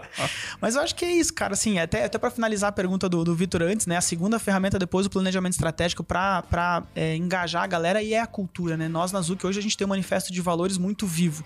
Então, o nosso papel como gestor é isso, cara, é definir esse alvo audacioso, né? A gente sempre brinca, né? Qual que é a meta audaciosa e cabeluda que a gente vai criar para esse ano? Porque isso é todo mundo engaja junto, né? Todo mundo quer participar de algo grandioso, né? Então, o nosso papel como líder é isso, cara, definir o alvo audacioso, cabeludo lá e definir o como. A cultura Eu é o como. você. Cabeludo. É, porra, eu- eu- se, eu, se eu tivesse pensado nisso, eu não tinha falado. assim, é que no nosso caso é bonito, né? Sim, Então, entendi. Tem, tem É, essa, o pa- tem essa cabeludo- parte. O cabeludo melhor que nós, Tem né? essa parte, né? E, e por quê, galera? Porque a missão, né, o propósito, ela te dá onde você quer chegar e a cultura, ela te fala como que você vai chegar até lá. Então, tu não precisa dizer pro cara, assim, é, é, é- é meio utópico, né? Quando a gente fala, deixa o cara fazer do jeito dele. Claro, deixa o cara fazer do jeito dele, desde que seja alinhado com a, com a cultura da empresa, né? Então, esse é o nosso papel, assim, cara. E, meu, história engraçada, cara. é, todo dia é um, é um desespero, né? É, é pneu de carro furado pra fazer a organização prosperar. é, é treta. A, a- a minha mulher não deixa eu trocar de carro porque eu faço. Tem mês que eu faço 20 mil quilômetros, né? Aí. Caralho, eu, eu justifico, né, que, amor, preciso trocar de carro, tá com 100 mil quilômetros aqui, é a Cara, hora, né? 20 mil quilômetros por mês é rodar o Brasil, é, velho. É, é, é propósito, né? É propósito. Então, cara, tem bastante história engraçada, assim, de, de dormir em hotel de 30 reais sem dinheiro na, na carteira. né? Cer- Certa feita, né? Nós voltando de, de um final de, de feriadão aí pra, pra, pra- Trabalhou o feriado, cara, treta, sabe? Pra fazer a organização prosperar e tal. Vamos voltar pra casa, vamos. E no meio da estrada solta pedra no meio do caminhão. E, cara, deu na frente do carro, acabou com correia de ar-condicionado, direção Putz. hidráulica, polia do motor, acabou com tudo, né? E, cara, é uma cidadezinha chamada São Cristóvão do Sul. Não sei. Nossa. Hoje deve ter uns 2.700 mil habitantes, porque deve ter crescido bastante Do- daquela dobrou época. o tamanho. dobrou o tamanho. Cara, aí tu chega pro, pro camarada do lado e diz, viu, o que tu tem de dinheiro aí? Eu digo, nada. E eu, nada também. e aí, cara, sorte que o cara tinha conta na Caixa Econômica. Chegamos no hotelzinho, 22 estrelas, faltava fachada pra colocar tanta estrela, né? Aí o cara fez a gente entrar no, no hotel lá no quarto e disse: Não, cara, tá aqui, ó, 35 reais a diária, preciso dormir. Eu disse: Beleza, 35 reais do hotel, né? Subimos no primeiro quarto, olhei, olhei, não quis entrar. O cara falou: Não, peraí. Vou botar vocês num quarto melhor. Eu disse, ufa, graças a Deus, né? Deus é bom o tempo todo. Aí, quando ele botou no outro quarto, a a diferença era que o box tinha uma daquelas cortinas de plástico, assim, né? O chuveiro tinha uma cortina de plástico daquela e tinha uma TV de 12 polegadas, daquelas de tubo antiga, em cima de uma máquina de costura daquelas antigas, assim, né? Pra vocês terem uma ideia, eu dormi de tênis com medo que os ratos roessem meus pés naquela, naquela, Caralho. aquele dia. Então, cara, tem umas histórias treta, assim, de, de Boa. estrada, assim, Tu, sabe? tu que me lembrou de um gente... dia, cara, que o que me salvou foi meu amigo. Eu tava numa. tava em Curitiba. E daí eu entrei no hotel e tal. E era uma época que eu não tinha o cartão da empresa. Então, não sei, não sei porque eu nunca, nunca tive. Corporativo financeiro não libera também no É, não libera no Azuc também. Então não, não tinha um cartão corporativo ou alguma coisa pra ter dinheiro da empresa pra poder comprar, pegar o hotel. Primeiro eu fazia, adiantava, adiantava depois, ou fazia depois ou antes da viagem. Eu não tinha adiantado aquela e a gente fez uma parada a mais e eu não tinha dinheiro pra noite. E daí, e cara, eu olhei meu cartão e pensei, não, vou repor no cartão de crédito. Meu cartão de crédito já tava estourado. Nós tava voltando de São Paulo e eu falei, cara, eu não tenho dinheiro, velho. Eu pedi pra um amigo meu, eu falei, velho, tu me faz uma transferência, eu prometo que amanhã eu chego em casa, eu tenho dinheiro físico guardado na gaveta em casa, eu pego o dinheiro e vou te levar. E a gente morava junto, né? E eu falei, cara, te dou o dinheiro e tal. E, ou fazia uma transferência. Eu, eu sei que eu resolvi de alguma maneira no dia seguinte, mas era tipo 10 da noite. Eu pensei, cara, não tenho dinheiro. E daí eu pensei, cara, não tenho dinheiro pra ficar. E, da- e nós era uma época que tipo, nós tava bem, assim, pô, empresa legal e tal. E eu, cara, como é que eu não tenho dinheiro? Eu fiquei pensando, como que eu cheguei na situação de não ter dinheiro junto? De tipo, não. Eu fiquei, cara, o que que aconteceu? Daí, aquele, aquele momento foi um momento de susto, assim, que eu pensei, cara, não sei o que fazer. Daí tu tem a tua rede de apoio, tipo, eu sei que tem gente que pode me ajudar. Já tinha Nubank, já era mais fácil de fazer. Mas tu pega e pensa, cara, nesse momento, quando acontece essas cagadas grandes, que é tipo isso aí, tu pensa, cara, preciso ter um- uma preparação aqui.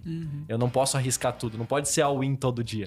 E da- é, cara, é uma loucura, né? Tipo, o caso do caso de vocês, como é que arrumou o carro depois? O que, que, que faz? Cara, foi, foi treta aquele dia. Quando nós contamos as moedas dentro do carro, dentro da carteira, nós tinha 17 reais. Eu lembro até hoje. Tinha 17 reais e 35 centavos. Eu lembro até hoje, cara. E óbvio que a gente não falou pro cara do hotel que a gente não tinha dinheiro, né? Não, vamos deixar dormir, porque não tem como devolver a, a dormição. né, do exato, depois que dormiu, já Não foi, tem né? como estornar essa nota fiscal aí, né? E, cara, a sorte que o cara lá, o camarada na época, tinha conta na Caixa Econômica e tinha a lotérica na cidade. Aí vamos Ah. na lotérica buscar uns pila aqui pra poder pagar o conserto do carro. É, é treta, cara. Cara, é uma loucura, treta. né? Mas faz Cara, parte do crescimento, faz parte do aprendizado, né? Esse Faz. tipo de coisa que forja a gente, assim, né? Deixa a gente mais forte, mais feliz. Dá- E, cara, isso Faz é os do negócios caralho, mais, assim. mais legal agora, né? Porque daí agora quando sobra pra tu comer num lugar que tu pode comer, que tu passou a vida inteira passando na frente, olhava todo mundo comendo e tu não podia.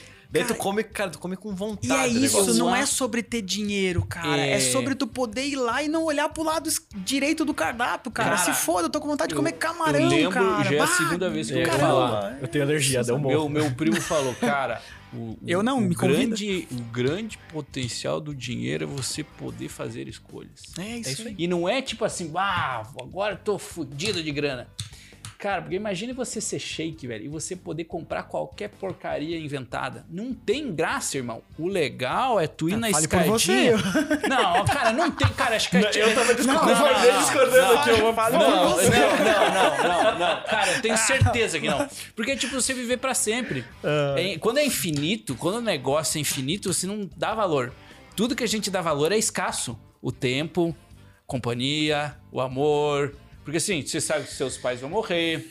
Tua parceiro, teu parceiro um dia vai morrer. Tudo vai morrer. Tudo vai acabar. Até porque a vida é feita de pequenas coisas, É, né, cara? cara, e uma aí que pequena tá. Ferrari, uma pequena, um pequeno iate, uma pequena mansão, né, cara? Mas eles É acabam, pequenas eles coisas. acabam. Agora, quando você pode ter tudo ao mesmo tempo, em todo lugar, que acho que é parecido com o nome de um filme que ganhou Oscar, Do não tem caralho. graça, velho. Vocês assistiram esse filme? Sim, é bom, é bom, muito legal. Não, é bom, é muito bom, Não, velho. muito bom, não. Porra! Me Cara, permita discordar. Eu, eu bom. queria viver pra, ter, pra tirar Muito- essa resposta. Muito Eu- bom eu é o John ser. Wick, que inclusive eu vou assistir amanhã. Estou fazendo propaganda de graça. O- eu, eu, eu e o Vitor, a gente tem o prazer de poder discordar um do outro o tempo todo.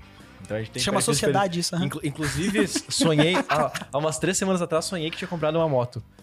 Olha Ah, rodando aí. aqui de moto, e, tipo, Olha e eu, aí. daí eu acordei E ventila... hora... acordou e o ventilador jogando vento Não, no cabelo. acordei, acordei, cara, lembrei do Vitor. Eu fiquei puto comigo. Eu falei, cara, meio da madrugada eu vou acordar lembrando de macho, mas só que me falta, lembrando do, do Vitor, mas que ele sempre fala de comprar moto e tal.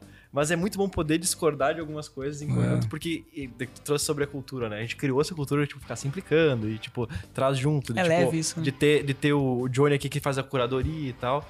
E é um negócio que, tipo, não, a gente não pensa no sentido de escala grande. Cara, tá, tá aqui batendo esse papo. E daí tu, tu vê que é, quando foi trazendo, eu fiquei pensando em nós aqui. A gente não tem métrica nenhuma, né, gurizada?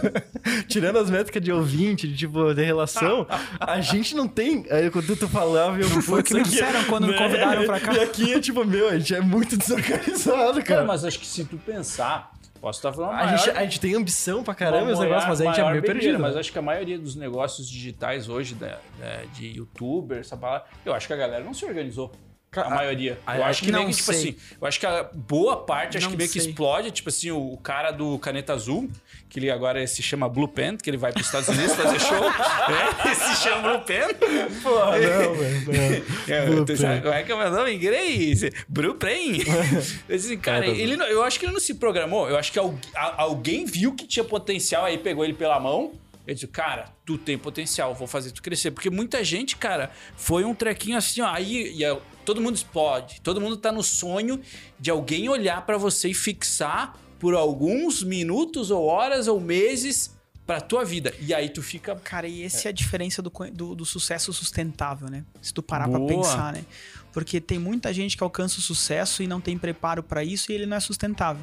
Boa. E aí me permita filosofar de novo, né? Não. Eu sou um cara romântico, então eu gosto de filosofar. Mas é o que a gente faz o tempo todo aqui. É, a diferença de um cara que perpetua o sucesso é o conhecimento. A diferença do cara que perpetua o sucesso é o conhecimento que ele tem. Uhum. Porque ele faz com que uma coisa que seja uma bobagem, né, é, virar riqueza. Ele construiu riqueza Uhum. com base naquilo. Por quê? Porque ele tem um conhecimento que o cara que até criou aquilo não tinha. Então, no frigir dos ovos, o cara lá que é o empresário, ele deve estar ganhando mais dinheiro do que o cara que é o, o cantor, sei lá, Uhum. entendeu? Por quê? Porque ele tem um nível de conhecimento, nível de discernimento que o cara não tinha. Tá, vamos fazer uma analogia louca. Imagina o cara que pegou lá, conseguiu lá, eu esqueci o nome dele, que pegou os Beatles logo no começo. Pegou essa gurizada, vem cá que eu vou cuidar de vocês. Ah, sim. E imagina o cara que pegou o Blue Pen pela mão e falou a mesma coisa. Cara, mudou o modelo de negócio? Mas, Mudou as mídias onde você aparece. Mas O modelo é o mesmo. o modelo em si, sei lá, vou chutar 80%, pra... é o mesmo, velho. Só que É o mesmo. É, isso que, que tem até uma frase, cara, depois eu vou pegar aqui no, pra falar, mas que o, o Primo Rico fala do não pague caro, não, não venda caro pro sócio errado e não venda barato pro sócio certo, um negócio assim. Tipo, é, eu vou, vou achar. Eu não, eu não sei a frase, eu vou achar aqui no celular, vou pegar, vou, vou me dar o, ao prazer enquanto tu faz a pergunta ali, pro, mais uma pergunta pro Douglas. Mas tem uma frase que faz todo sentido, cara, que eu, eu vi numa palestra dele e ele fala sobre, sobre essa relação. Que é bem, é bem, bem isso, cara. Bem uma relação específica. E aquela frase como me marcou assim, eu anotei e eu revi ela hoje, com- no almoço com o sócio. E daí a gente comentou sobre faturamento ser. ser... Faturamento é. Ele também fala que faturamento é tipo. é, imagem, assim, é um negócio que, né, pra cima e o EB- EBITDA, ou EBITDA, enfim, não lembro, é o real, né? Então né, não é, não é aqui ego, a gente vive muito é de... ego, um negócio isso, assim, né? isso é. Aqui na nossa região é muito comum isso, né? Ah, eu faturo 10 milhões por mês. E daí? Mas gasta, tem um, Quanto é que custo, sobra? margem tem de um lucro custo disso, de né? Exatamente, 9 é. milhões e 999. É. Não, ainda quando é assim, ainda vai, sobra um, né? O problema é quando ainda é mais do que os 10 que você fatura, né? E é muito comum assim na região, né? É, e, e, de novo, assim, aquela, aquela história do autoconhecimento, né? De eu perceber se eu não tenho um viés só comercial na minha empresa, eu não tenho um viés só financeiro, né? Então o equilíbrio é importante nesse, nesse ponto, né? A gente, como CEO, a gente tem que ter uma visão muito mais horizontalizada do negócio, né? Como dono, como proprietário, CEO, enfim, o cara que tiver, o chairman da, da empresa, né? Ele tem que ter uma visão muito mais horizontalizada. Ele é o cara que ele não vai ser profundo em cada uma das coisas, não vai ser o melhor, nem deve ser o melhor cara em cada uma das verticais, mas ele tem sim que ter capacidade técnica de discutir com o diretor da área comercial sobre uma taxa de conversão, sobre um LTV, sobre CAC, sobre um indicador de margem de contribuição, sobre um funil de vendas. Ele tem que estar preparado para isso, para o cara não dar nó nele. Né? Então, de novo, conhecimento é tudo, cara. Legal. Conhecimento é o que faz a gente sobreviver, é o que faz a gente prosperar. É a, eu diria que é a. Talvez o conhecimento seja o combustível nessa brincadeira toda. Cara, é, cê- Tu pode ter uma Ferrarizona na mão, mas tu não, Essa- não, não tiver combustível, ela não sai do lugar. né? você falou, velho, vai ser minha lição por um bom tempo, assim, porque marcou, marcou. Espero que tenha marcado todo mundo que tenha, vai assistir e tá assistindo. É porque, cara, não tem nada a ver com coaching, nada a ver assim, cara, é porque você se conhecer melhor e querer ser uma, uma pessoa melhor, que eu lembro do Paulo Autori, numa, numa entrevista deles, pediram ainda ele tava no Grêmio. Assim, cara, qual que é o teu objetivo agora que chegou no Grêmio, assim, era acho que a primeira entrevista dele.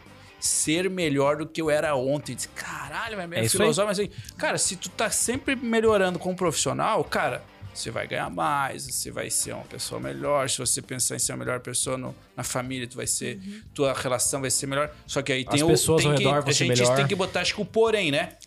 Tudo leva tempo, porque às vezes as pessoas, Perfeito, a gente perfeito. talvez é de uma geração assim que, cara, tu acha que você nasceu pra ser uma estrela e todo mundo tem que estender um tapete pra você. E o teu melhor não necessariamente é o melhor que os outros esperam de você. Cara, Sim. essa balança aí, se você ficar olhando pro pau, o, o Douglas espera que eu entregue esse resultado numa palestra, num negócio em conjunto. Eu chego lá e, cara, não entrego. Mas aquele foi o meu melhor daquele dia. É um, a expectativa do Douglas pode ter sido quebrada. E ele tem que saber lidar com isso. E a minha expectativa que tem que ser feito que- em relação ao Douglas. Cara, eu não posso ficar me cobrando sobre o que, que o Douglas tá esperando Mas o, sobre le- mim. o legal, o E legal de negócio é que você pode alinhar isso. Você, você, Deve, você pode, resolve isso. deve. Deixa eu só falar a frase que agora eu achei ela. Não venda caro para o investidor errado e não venda barato para o investidor certo. Era essa, era essa frase que eu queria falar antes. No sentido do tipo, cara, se tu tem um cara que pode te trazer um resultado pra caralho e tu vender muito barato pra ele, tu perdeu a oportunidade de ganhar muito dinheiro. E se tu trouxer um cara que, que trouxe, vendeu caro pro cara, mas tipo, vendeu, putz, vendi bem, ganhei dinheiro, achei que ganhei dinheiro, mas não é investidor certo, o cara vai, vai fazer perder dinheiro. Então é uma balança de equilibrar daquilo que tu falou antes. E daí ele tinha, ele finalizava a palestra dele falando assim: audiência é vaidade e engajamento é conversão. Cash is king, né? Dinheiro é rei. Faturamento é ego, EBITDA é lucidez, equity é vida. Pá, cara, é muito boa. Ele terminou a palestra falando isso e eu falei, cara, ah! Não sei por que eu não gosto dele. Eu- eu- Ele é, ele é um cara bem, virou bem cultizão, né? Mas assim, ele, eu gosto, gosto dele como filosofia. Ah, agora, Filosofia, mano. Puta, Porque- merda, tá perdido, velho. Não, gosto, cara. Gosto porque, assim... Inclusive, tá tendo altos treta agora. Não sei se vocês viram que, tipo, ele teve... Ele ah, postou que namorou, mudou a esposa, não sei o que aconteceu lá. Eu vi que tem uma galera falando Ele mal dele pra separou. caralho. É, ele se separou, mas começou a namorar com uma blogueira, um negócio É assim. Ma Maíra, Maiara, Card. Eu, quem explicou pra mim foi minha namorada, que eu não, não acompanho muito assim Sim. famosos. E daí, mas assim, em relação à filosofia de... É, é. Talvez por isso que a galera se frustrou com ele, porque assim, ele tinha uma filosofia de vida muito boa. E daí tu pega. Quando, quando alguém faz um negócio que foge daquela filosofia, o que, que costuma fazer? Julgar a pessoa. É que todo tu- mundo- o, o Douglas Cara, é sempre foi correto. isso, né? Sempre tava nessa linha. Pô, faz um negócio aqui que tá fora, você costuma. É Putz, não quero me relacionar. Mas não é Primeiro errado, que né? é a vida do cara, né? Então, É. tipo, meu, Esse é o ponto. a vida é do cara. e É que não é errado. Saiu do que a expectativa das Saiu pessoas. do que a expectativa da pessoa, que é o que eu- tá, falei do exatamente, Douglas antes. Exatamente. Cara, eu, eu, eu, por muito tempo, eu sou, eu sou o cara mais apaixonado do mundo pela minha esposa, assim. Daria minha vida por ela. E na primeira vez que a gente foi morar juntos, né, fazer o test drive antes de casar, a gente quase que se matou. A gente teve que fazer terapia de casal. E uma das primeiras coisas O que... 2 tipo 1? É, mais, É? Ou, mais ou menos. Um tipo 1 e um tipo 3. Muito forte. Ah, Bom, forte. E uma das coisas que a, que, a, que a terapeuta falou pra gente, ela falou, Douglas, aponta o dedo pra Jaque. Aí eu apontei. Aí ela falou, dá uma olhada nos três dedos apontados pra você. Ela falou, cara, sempre que você aponta o dedo pra uma pessoa, tem três, Três apont- dedos apontados pra você. Eu tô indo fazer assim. Então, é, exatamente. Aí eu comecei a apontar pra ela assim, né? cara, Com os cinco dedos, né? Então, cara, já começa por aí Boa. né? E aí outra coisa que tem mudado a minha vida assim nesses últimos dias também é uma frase muito especial, cara, que antigamente eu dava feedback assim, antigamente, né? Até semana passada, né? Isso é um processo de evolução, Aham, né? E é isso aí. Não pensem que, que isso é que, que o Douglas é um resolve. cara Que esse, é um Dalai Lama. É, o meu feedback sempre foi assim, viu, Duan, precisamos melhorar isso aqui, tá? Então da próxima vez tu faz assim, assim, assim, assado. Cara, e foi libertador quando eu comecei a usar a frase o que eu posso fazer por você para que a gente possa juntos entregar dessa forma. Boa. Cara, é game change, assim, é muito foda. É o muito que foda. eu posso fazer para nós conseguirmos fazer o melhor podcast? Não precisa vir mais no próximo. Seguimos. não, mas essa, essa brincadeira. Essa brincadeira é legal, cara. mas é- Ó, não, mas e, cara, é, em a gente- casa, a gente assim, a gente isso. quer julgar, a gente só fala, a gente só olha o defeito dos outros, cara. A gente só olha o defeito dos outros. Ah, porque o filho não faz isso, a mulher não faz aquilo. não faz- Cara, olha eu ia pra falar um ela, negócio antes cara, quando você falou olha assim pra ele, de né? emprego, por que a empresa não vai? Não sei eu lembro que muita gente fala, bah, esse governo, não sei o que lá. Cara, eu não defendo governo nenhum. E eu vejo que a galera, sempre quando tem troca de governo, seja qual for, direito, esquerda, centro, bah, agora com esse governo vai ser foda. Eu, cara, Mais uma bengala. qual, Mais uma bengala. qual governo que bota, que dá dinheiro para algum empreendedor? Para 99% nenhum empreendedor. Ganha grandes empresas que ganham grandes empréstimos. Esses caras sim, que a gente que toma pequenos empréstimos, cara, isso não é nada no mercado financeiro. O, o empreendedor, na sua grande base, velho, para ele não importa o governo que tá lá, ele vai ter que fazer o trabalho dele todo santo dia indiferente se Baixar a cabeça chove, se é sol, se é governo de esquerda e de. Não importa, eu não sei porque que às vezes a galera assim. assim, Nossa, vai mudar a economia. Mano, se muda a economia igual, tu vai ter que trabalhar de qualquer jeito, velho. Tu tem que. Você sempre vai ter que estar fazendo o teu melhor. Não interessa se é esquerda ou direita, velho. Tu tem que sempre fazer o teu melhor, velho. E ponto, acabou. E eu não É sei por que que a galera fica tanto assim, nossa, agora vai piorar, mas vai piorar como? Mas é a história de você aceitar que você é o responsável. É Quando você isso, tem essa isso maturidade falou, de isso, entender, velho, cara, que isso. você é responsável, seja A, B, C, D, chuva, não chuva, Covid, não Covid. Cara, é isso. É sempre. É, é- é, assim, é, é- é- é polêmico isso, né? Assim, a gente tem que tomar um cuidado muito grande quando fala isso, né? Porque foram muitas, muitas vidas perdidas no Covid, né? Mas a evolução empresarial que a gente teve nesses dois anos de Covid, a gente levaria 150 anos pra ter. Ah, sim. Por quê? Porque todo mundo se mexeu pra fazer alguma coisa Sim. diferente. Mas é por isso que normalmente guerra, por Cara, mais que seja. Toda crise é a mãe da oportunidade. Ah, cara, e assim, é- é- é- são maus que, que não. Maus ou mal, enfim, que não deveriam acontecer, mas que quando acontecem fazem a gente se movimentar do jeito que a gente não se movimentaria.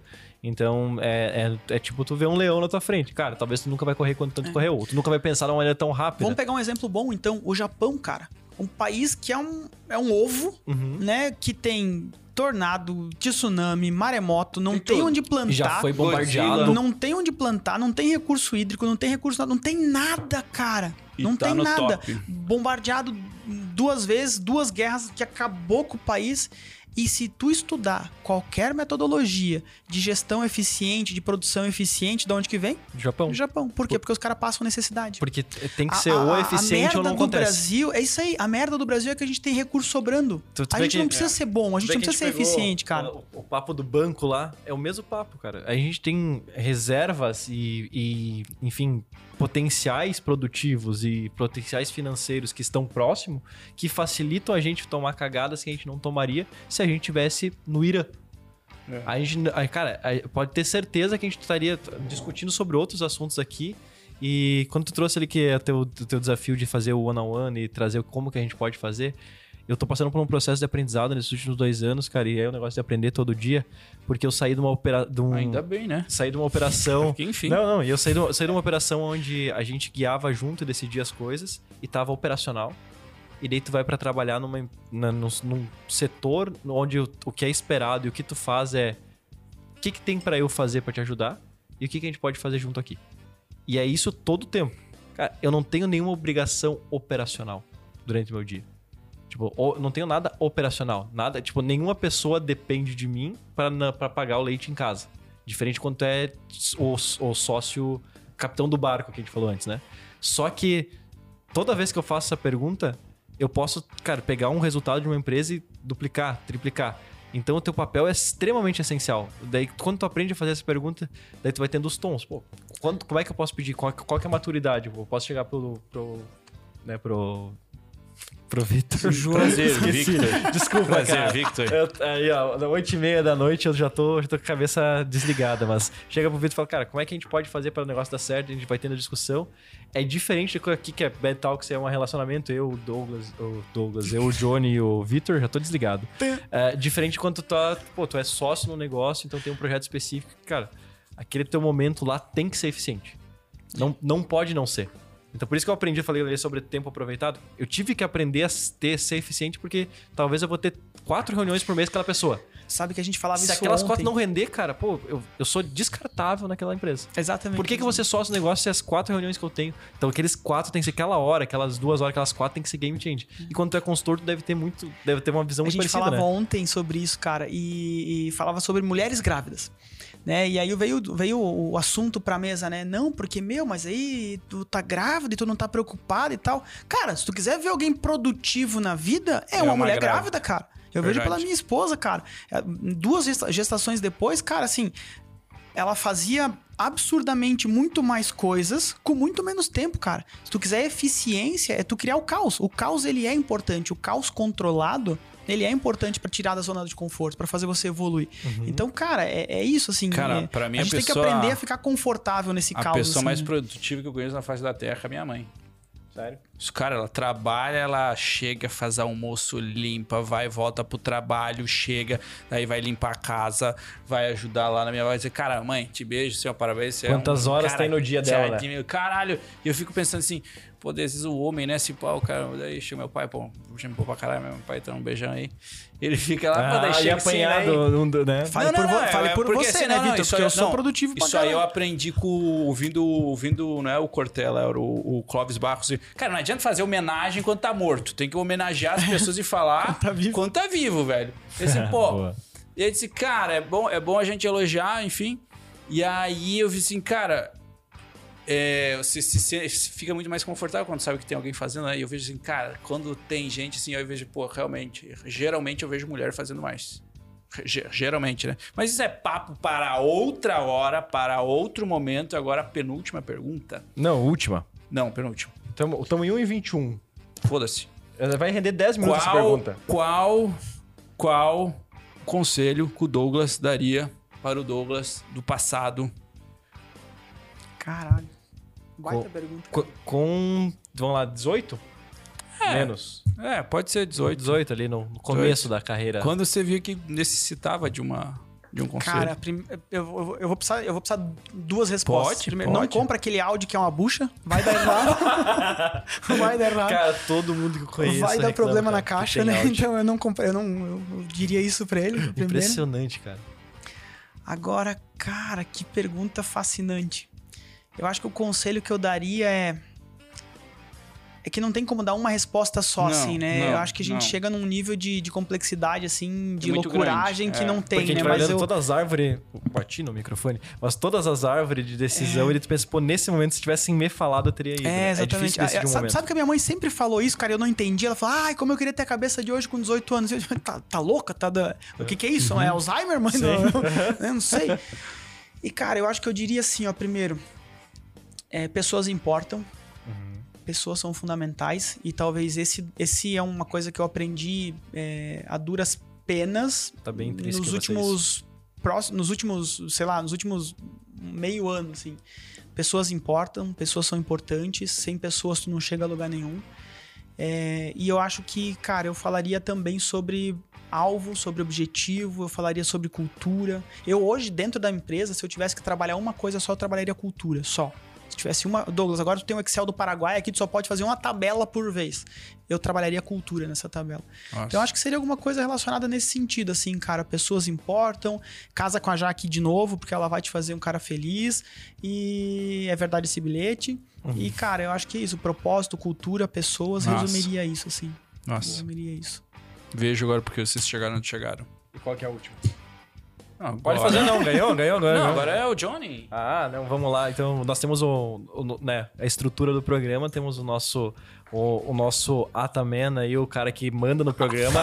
ele, ele é o cara que ele olha aqui, pô, vai anotando, anotando e fala, ó, isso- falaram um monte de baboseira, mas o que que importa de tudo que a gente falou? Então ele sempre faz um monte de anotação e daí, cara, boa parte que a gente fala não importa tanto, mas tem coisas que são importantes e o Johnny aí tem, ele tem o voto de confiança, o voto de Minerva no final de dizer, cara, uma vez isso eu fiz uma aqui apresentação na escola e disse que era o voto de Nirvana. é, voto de Nirvana em vez de voto de Minerva.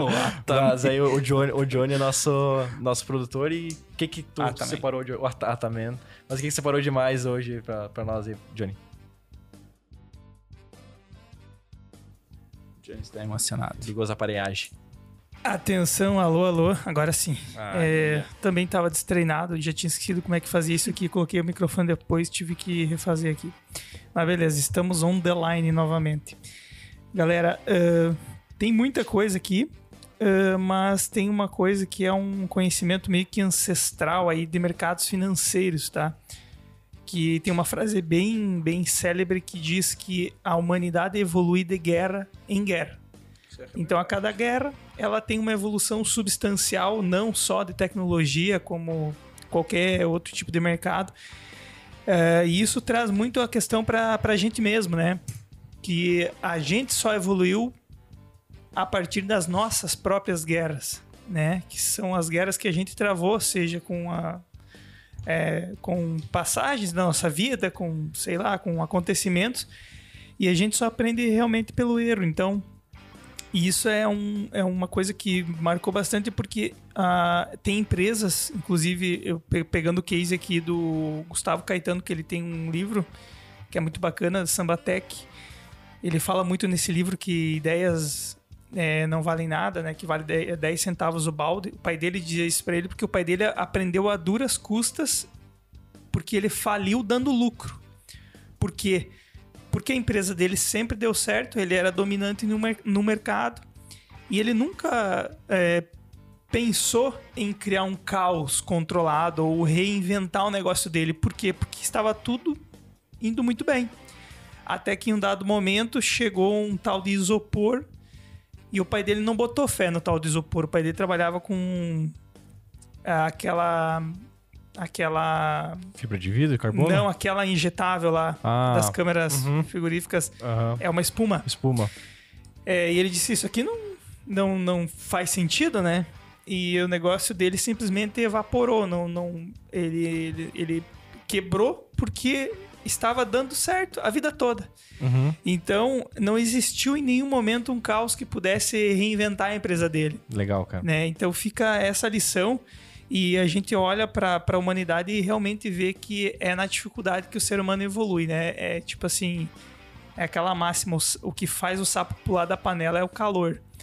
Então, enquanto tiver morninho, enquanto tiver tranquilo, tá tudo certo. E é meio que um reflexo porque que o nosso país ainda é muito país exportador de commodity, não avança em tecnologia, não é precursor de muita coisa. É porque ainda é tudo muito fácil recurso, aqui, né? né? A gente vive em cima de um- uma única placa tectônica, não tem furacão, não tem terremoto, não tem vulcão, não tem nada. É um país tropical e tá tudo certo, sabe? Então, é, isso mostra que tanto para organizações, é, organismos complexos como, como países, como continentes, isso faz sentido, né? Que a dificuldade de movimento do ser humano. Então, eu acredito muito nisso também.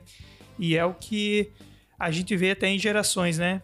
Tem outra frase do mundo financeiro que diz que é, tempos difíceis geram homens fortes que geram tempos fáceis, que geram homens fracos, Que que geram geram, tempos novos tempos difíceis. É e isso isso é um ciclo contínuo. E o mercado tá aí com dados históricos para provar. E é isso aí. Então eu acredito muito que a dificuldade e o desconforto gere revolução, seja em organizações, em pessoas, em vidas, seja no que for. Boa. E eu não sei se eu Boa. podia falar em cima do A também ou não, mas Pode, eu sou pode. convidado, Não, então eu pode, posso tudo, pode. né, E cara? tem assim, regra o negócio. Pode, pode, pode trazer, E- não tem problema falar. é, Vira, pode virar um bate-papo no final, assim, sem problema. Então vamos até umas quatro da manhã, mais ou menos aí. Vamos, vamos. O segredo de tudo isso é a leveza, né, galera? E se eu pudesse resumir tudo que a gente precisa ter pra enfrentar tudo isso é a leveza. Porque você tem uma escolha. Amar é uma escolha, odiar é uma escolha, se estressar é uma escolha, ser ansioso é uma escolha. Perdoar é uma escolha. Perdoar é uma escolha, né? Então, cara, a sacada de todo esse processo é que você possa chegar no final do dia, mesmo depois de um dia fudido de trabalho em casa, e dar risada pro teu filho, ao invés de descontar nele. Uhum. É uma escolha, cara. É uma escolha. Então que nós possamos ter essa leveza, né? De passar por tempos difíceis, de passar por momentos que estão nos forjando de alguma forma e entender que, cara, tá tudo certo, tá tudo bem. Vamos ser felizes igual. É, Uhum. ser feliz é uma escolha, é uma decisão. Você escolhe o teu humor. Né? Sim. Então, cara, que a gente possa ter essa sabedoria e essa leveza de, de passar por esses Boa. tempos enquanto a gente está sendo forjado e entender que tá tudo bem, faz parte Boa. do processo. Eu ia pedir a mensagem final e Essa foi a mensagem final. Já, já Tenho dito tchau, pau, né? tchau, obrigado. Mas, Johnny, eu faz todo sentido, cara. A gente evolui com, né, como humanidade nas guerras e com nas guerras pessoais. E quando tu trouxe um recado pra tua família, essa semana, todo esse papo me trouxe pra. Essa semana eu tava pensando. E, e daí, não sei em qual ordem, em qual momento ou quando aconteceu, mas eu lembro que eu dei risada, fiquei feliz porque eu tava dando uma palestra em. Cara, Ah, Paraná. Tá, tá com problema, né, velho? Tu não lembra de nada. né? Não, eu tô. É que assim, eu, eu tô, Alzheimer. eu, eu tô. eu tô- é a terceira ou quarta noite seguida dormindo três horas. Daí, Essa, essa, essa, essa- esse meio-dia, o meu micro-ondas, eu fui em casa almoçar, meu micro-ondas apitou, eu abri a geladeira e fiquei procurando, procurando, procurando. Cara, eu tô. Sensacional, Eu chego esse horário, sério. chega esse horário, assim, meu cérebro já tá, tipo, primeira reunião hoje foi seis e meia. Daí, mas pegando, pegando ponto. O, eu pensei hoje, durante o tempo, ele tava no Paraná e uma menina pediu, Duan, por que tu quer ser rico? Eu lembro que tava dando um- uma palestra e tal, abri pra, no final da palestra, a menina pediu, por que tu quer ser rico? E eu falei, cara, eu, eu nunca quis, busquei ser rico, mas eu, por que, que eu queria ter dinheiro? Era porque eu passei em algumas universidades e eu queria, queria poder ter ido, mas não tinha condição financeira com a família. Eu queria que meu irmão pudesse ter essa oportunidade. E eu respondi, tipo, na hora, assim, veio, foi o que veio na época. E continua sendo muito verdade. E, tipo, eu tava pensando, cara, esse ano meu irmão termina o ensino médio. É o último ano dele no ensino médio. E felizmente, eu tive pessoas que eu tive conflito, e daí eu tive que ó, perdoar. Tem pessoas que eu tive, que eu magoei, que eu tive que perdoar. Tem pessoas que eu escolhi estar junto, tem pessoas que eu escolhi não estar mais junto. Ah, mas todas essas pessoas me trouxeram para o ponto de eu poder olhar e dizer agora, cara, beleza, meu irmão tá com 17, faz 18 anos esse ano. Eu tenho condição de fazer, se, cara, se ele quiser fazer faculdade fora, vamos fazer faculdade fora. Se quiser fazer fora do país, vamos fazer faculdade fora do país. E tudo isso aconteceu muito rápido. Tipo, saiu de um ponto do tipo. Tava lá de não. Eu não sabia como ia faz- pagar a minha Pagar a faculdade. janta lá tava, tava devendo dia. pra universidade, não sabia como ia. como- o que ia fazer pra comer, comendo miojo sem contar, a família sem saber. Porque daí, tipo, tu fica naquela, às vezes chega, ah, mãe, tá, me dê 50 pila só pra fazer tal coisa ali, tipo, pra não pedir e dizer, cara, eu só tenho esses 50 pra passar a semana inteira, eu vou dar meus pulos com ele. E daí, tipo, quando tu olha pra trás, essa semana eu fiquei, tipo, com uma paz, assim, durante um tempo. Não lembro em qual momento foi, cara, mas, tipo... E daí, falando tudo isso hoje, é- é muito bom, né? A gente poder ter essas oportunidades. Então, o recado final pra mim hoje é pra minha família, ah, né? Que, tipo, que guia tudo ali. Então, pai e mãe, obrigado pela educação que me deram. Levando em consideração o que o, o Vitor falou antes, eu acho que faz todo sentido homenagear em vida.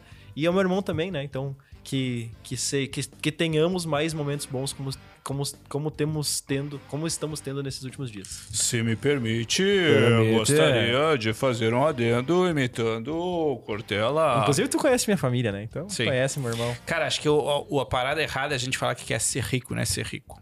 Porque ser rico é algo muito genérico, é muito algo pouco palpável. Tipo, quando eu, que pensava a em ser rico, eu parada- pensava em Mega Sena. a Tipo, ah, ganhar na Mega Sena. parada- Nunca a pensei em parada ser rico. é você assim, cara, eu gostaria de ter dinheiro para... Isso aí. Tá, isso é ser rico. E foi o que me guiou, isso cara. é ser rico. Gostaria que meu irmão entendeu? pudesse fazer faculdade Não em é, Floripa. tipo assim, cagar dinheiro, tipo jogador e gastar dinheiro em besteira. É entendeu? isso, cara. É, É ter isso. dinheiro, condições pra fazer tal coisa.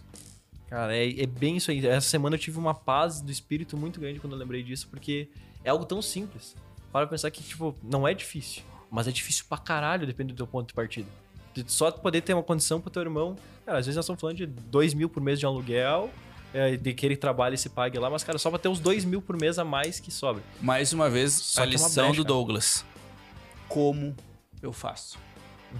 Quanto que vai ser? Como que eu vou fazer? Blá, Planejar. blá, blá, blá. Planejamento. E, e antes disso, né? Propósito. Propósito. Propósito. Propósito. Propósito, cara. O É. propósito tava ali latente. A gente tem um, um- uma- um princípio metodológico na Zuki que a gente fala que o alvo define o método e atrai o recurso. Então não tem Por dizer favor, que não repita dá. isso. O alvo define, o método e, atrai o recurso. Porque não Já tem ouvi dizer, 600 vezes da não vez. tem dizer que não deu. Cara, o alvo é chegar em Floripa, pagar a faculdade por irmão por irmão em Floripa. Cara, esse é o alvo. Definimos o alvo, beleza. Qual que é o método? Qual que é o método? O que, que nós vamos fazer agora? Como que Beleza. nós vamos chegar lá? O que, que nós precisamos de recursos para chegar lá? Não tem opção de não entregar o resultado, galera. Não tem essa opção. É essa aí. opção ela não existe. Ela não existe. E se você tiver essa opção de fracassar na tua vida, é, é óbvio que ela vai acontecer. Uhum. Então é inaceitável. Quando você entende que o alvo define o método e atrai o recurso, é inaceitável o, o- o fracasso. Porque você setou o teu alvo lá, tu tá olhando para aquilo o tempo inteiro e tu vai achar um jeito, nem que for na teimosia, de conseguir entregar aquilo. É simples É uma assim. loucura, né? E, e assim, se, tu não, se eu não tivesse parado de pensar, eu não sei como que seria hoje. Cara, meu irmão teria fazendo 18 anos e estaria igual.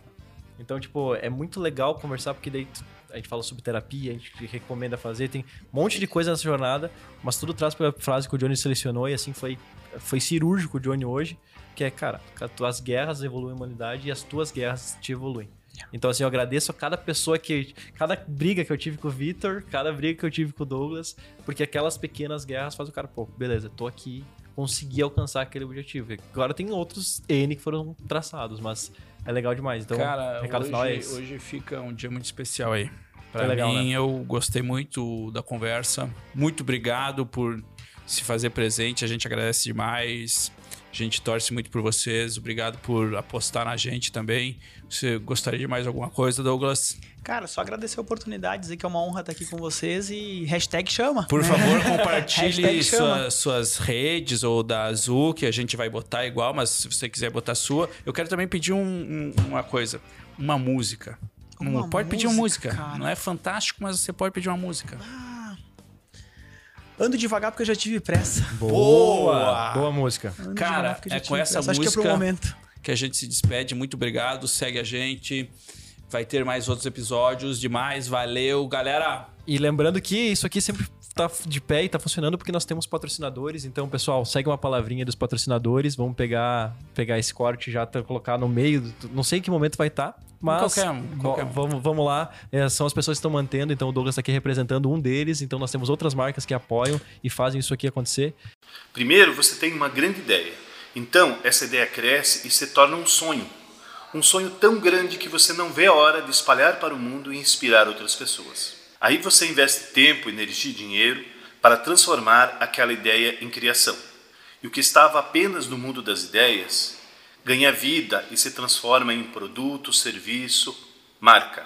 Todo esforço, trabalho e dedicação ganham vida quando você percebe o potencial que a sua marca tem pela frente. E é para garantir a proteção do seu futuro que a gente existe, para garantir que as melhores ideias façam a diferença na vida das pessoas, porque você precisa e merece estar protegido. Registro feito, protegendo as melhores ideias. E aí galera, aqui é o Anderson Silva da Zuc Consultoria, tudo certo? A gente patrocina o Bad Talks, a gente sabe é, que a gente passa por muitas bads aí, por isso que a gente está envolvido nesse belo projeto. E hoje eu vou falar um pouquinho sobre a Zuc, né, de uma forma bacana aí, a gente ajuda as organizações a prosperarem, né, e por isso que a gente está patrocinando o Bad, porque a gente quer ajudar ainda mais através da consultoria, né. E, e a Zuc, ela basicamente é uma empresa de 25 anos de mercado, tem mais de 400 clientes atendidos aí, bem mais de 800 planejamentos e projetos já executados. E nessa jornada aí a gente foi absorvendo algumas áreas é, de, de, de desenvolvimento nas empresas, né? Então a gente tem uma área bem forte que a gente trabalha a estratégia e inovação, então toda a estruturação do planejamento estratégico, a visão de futuro das empresas aí, a própria pivotagem desse negócio através do ciclo de inovação também, né? É, temos uma área de análise de viabilidade, então a área de é basicamente para a gente entender o valor das empresas, é, o, fazer um plano de negócios né, sobre uma expansão futura, né, de, de, alguma forma. Temos uma área de gestão produtiva, onde a gente otimiza a produção, a operação dela através de processos e métodos é, de Lean, né, de melhoria contínua, né, como um todo. Temos também uma área de governança corporativa, e nessa área a gente estrutura a alta gestão da empresa, é, toda a assembleia de sócios, conselho de administração, conselho fiscal, e a gente participa também como conselheiro em alguns negócios. Né? É, temos também uma área de gestão financeira, onde a gente estrutura todas as finanças da empresa, e uma última área que é a área de M&A, a área de compra e venda de empresas. Então, um pouquinho do que a gente faz aí, de uma forma bem breve. A gente acredita, assim, é, que tem como fazer diferente e por isso que a gente quer ajudar essas organizações a prosperarem. Oi, pessoal! Aqui é a Larissa da Mentat Solutions invadindo o Bad Talks de hoje para falar com você que está procurando por um parceiro confiável de desenvolvimento de software para o seu próximo projeto. Nós, da Mentat, ajudamos a sua empresa criando produtos de tecnologia.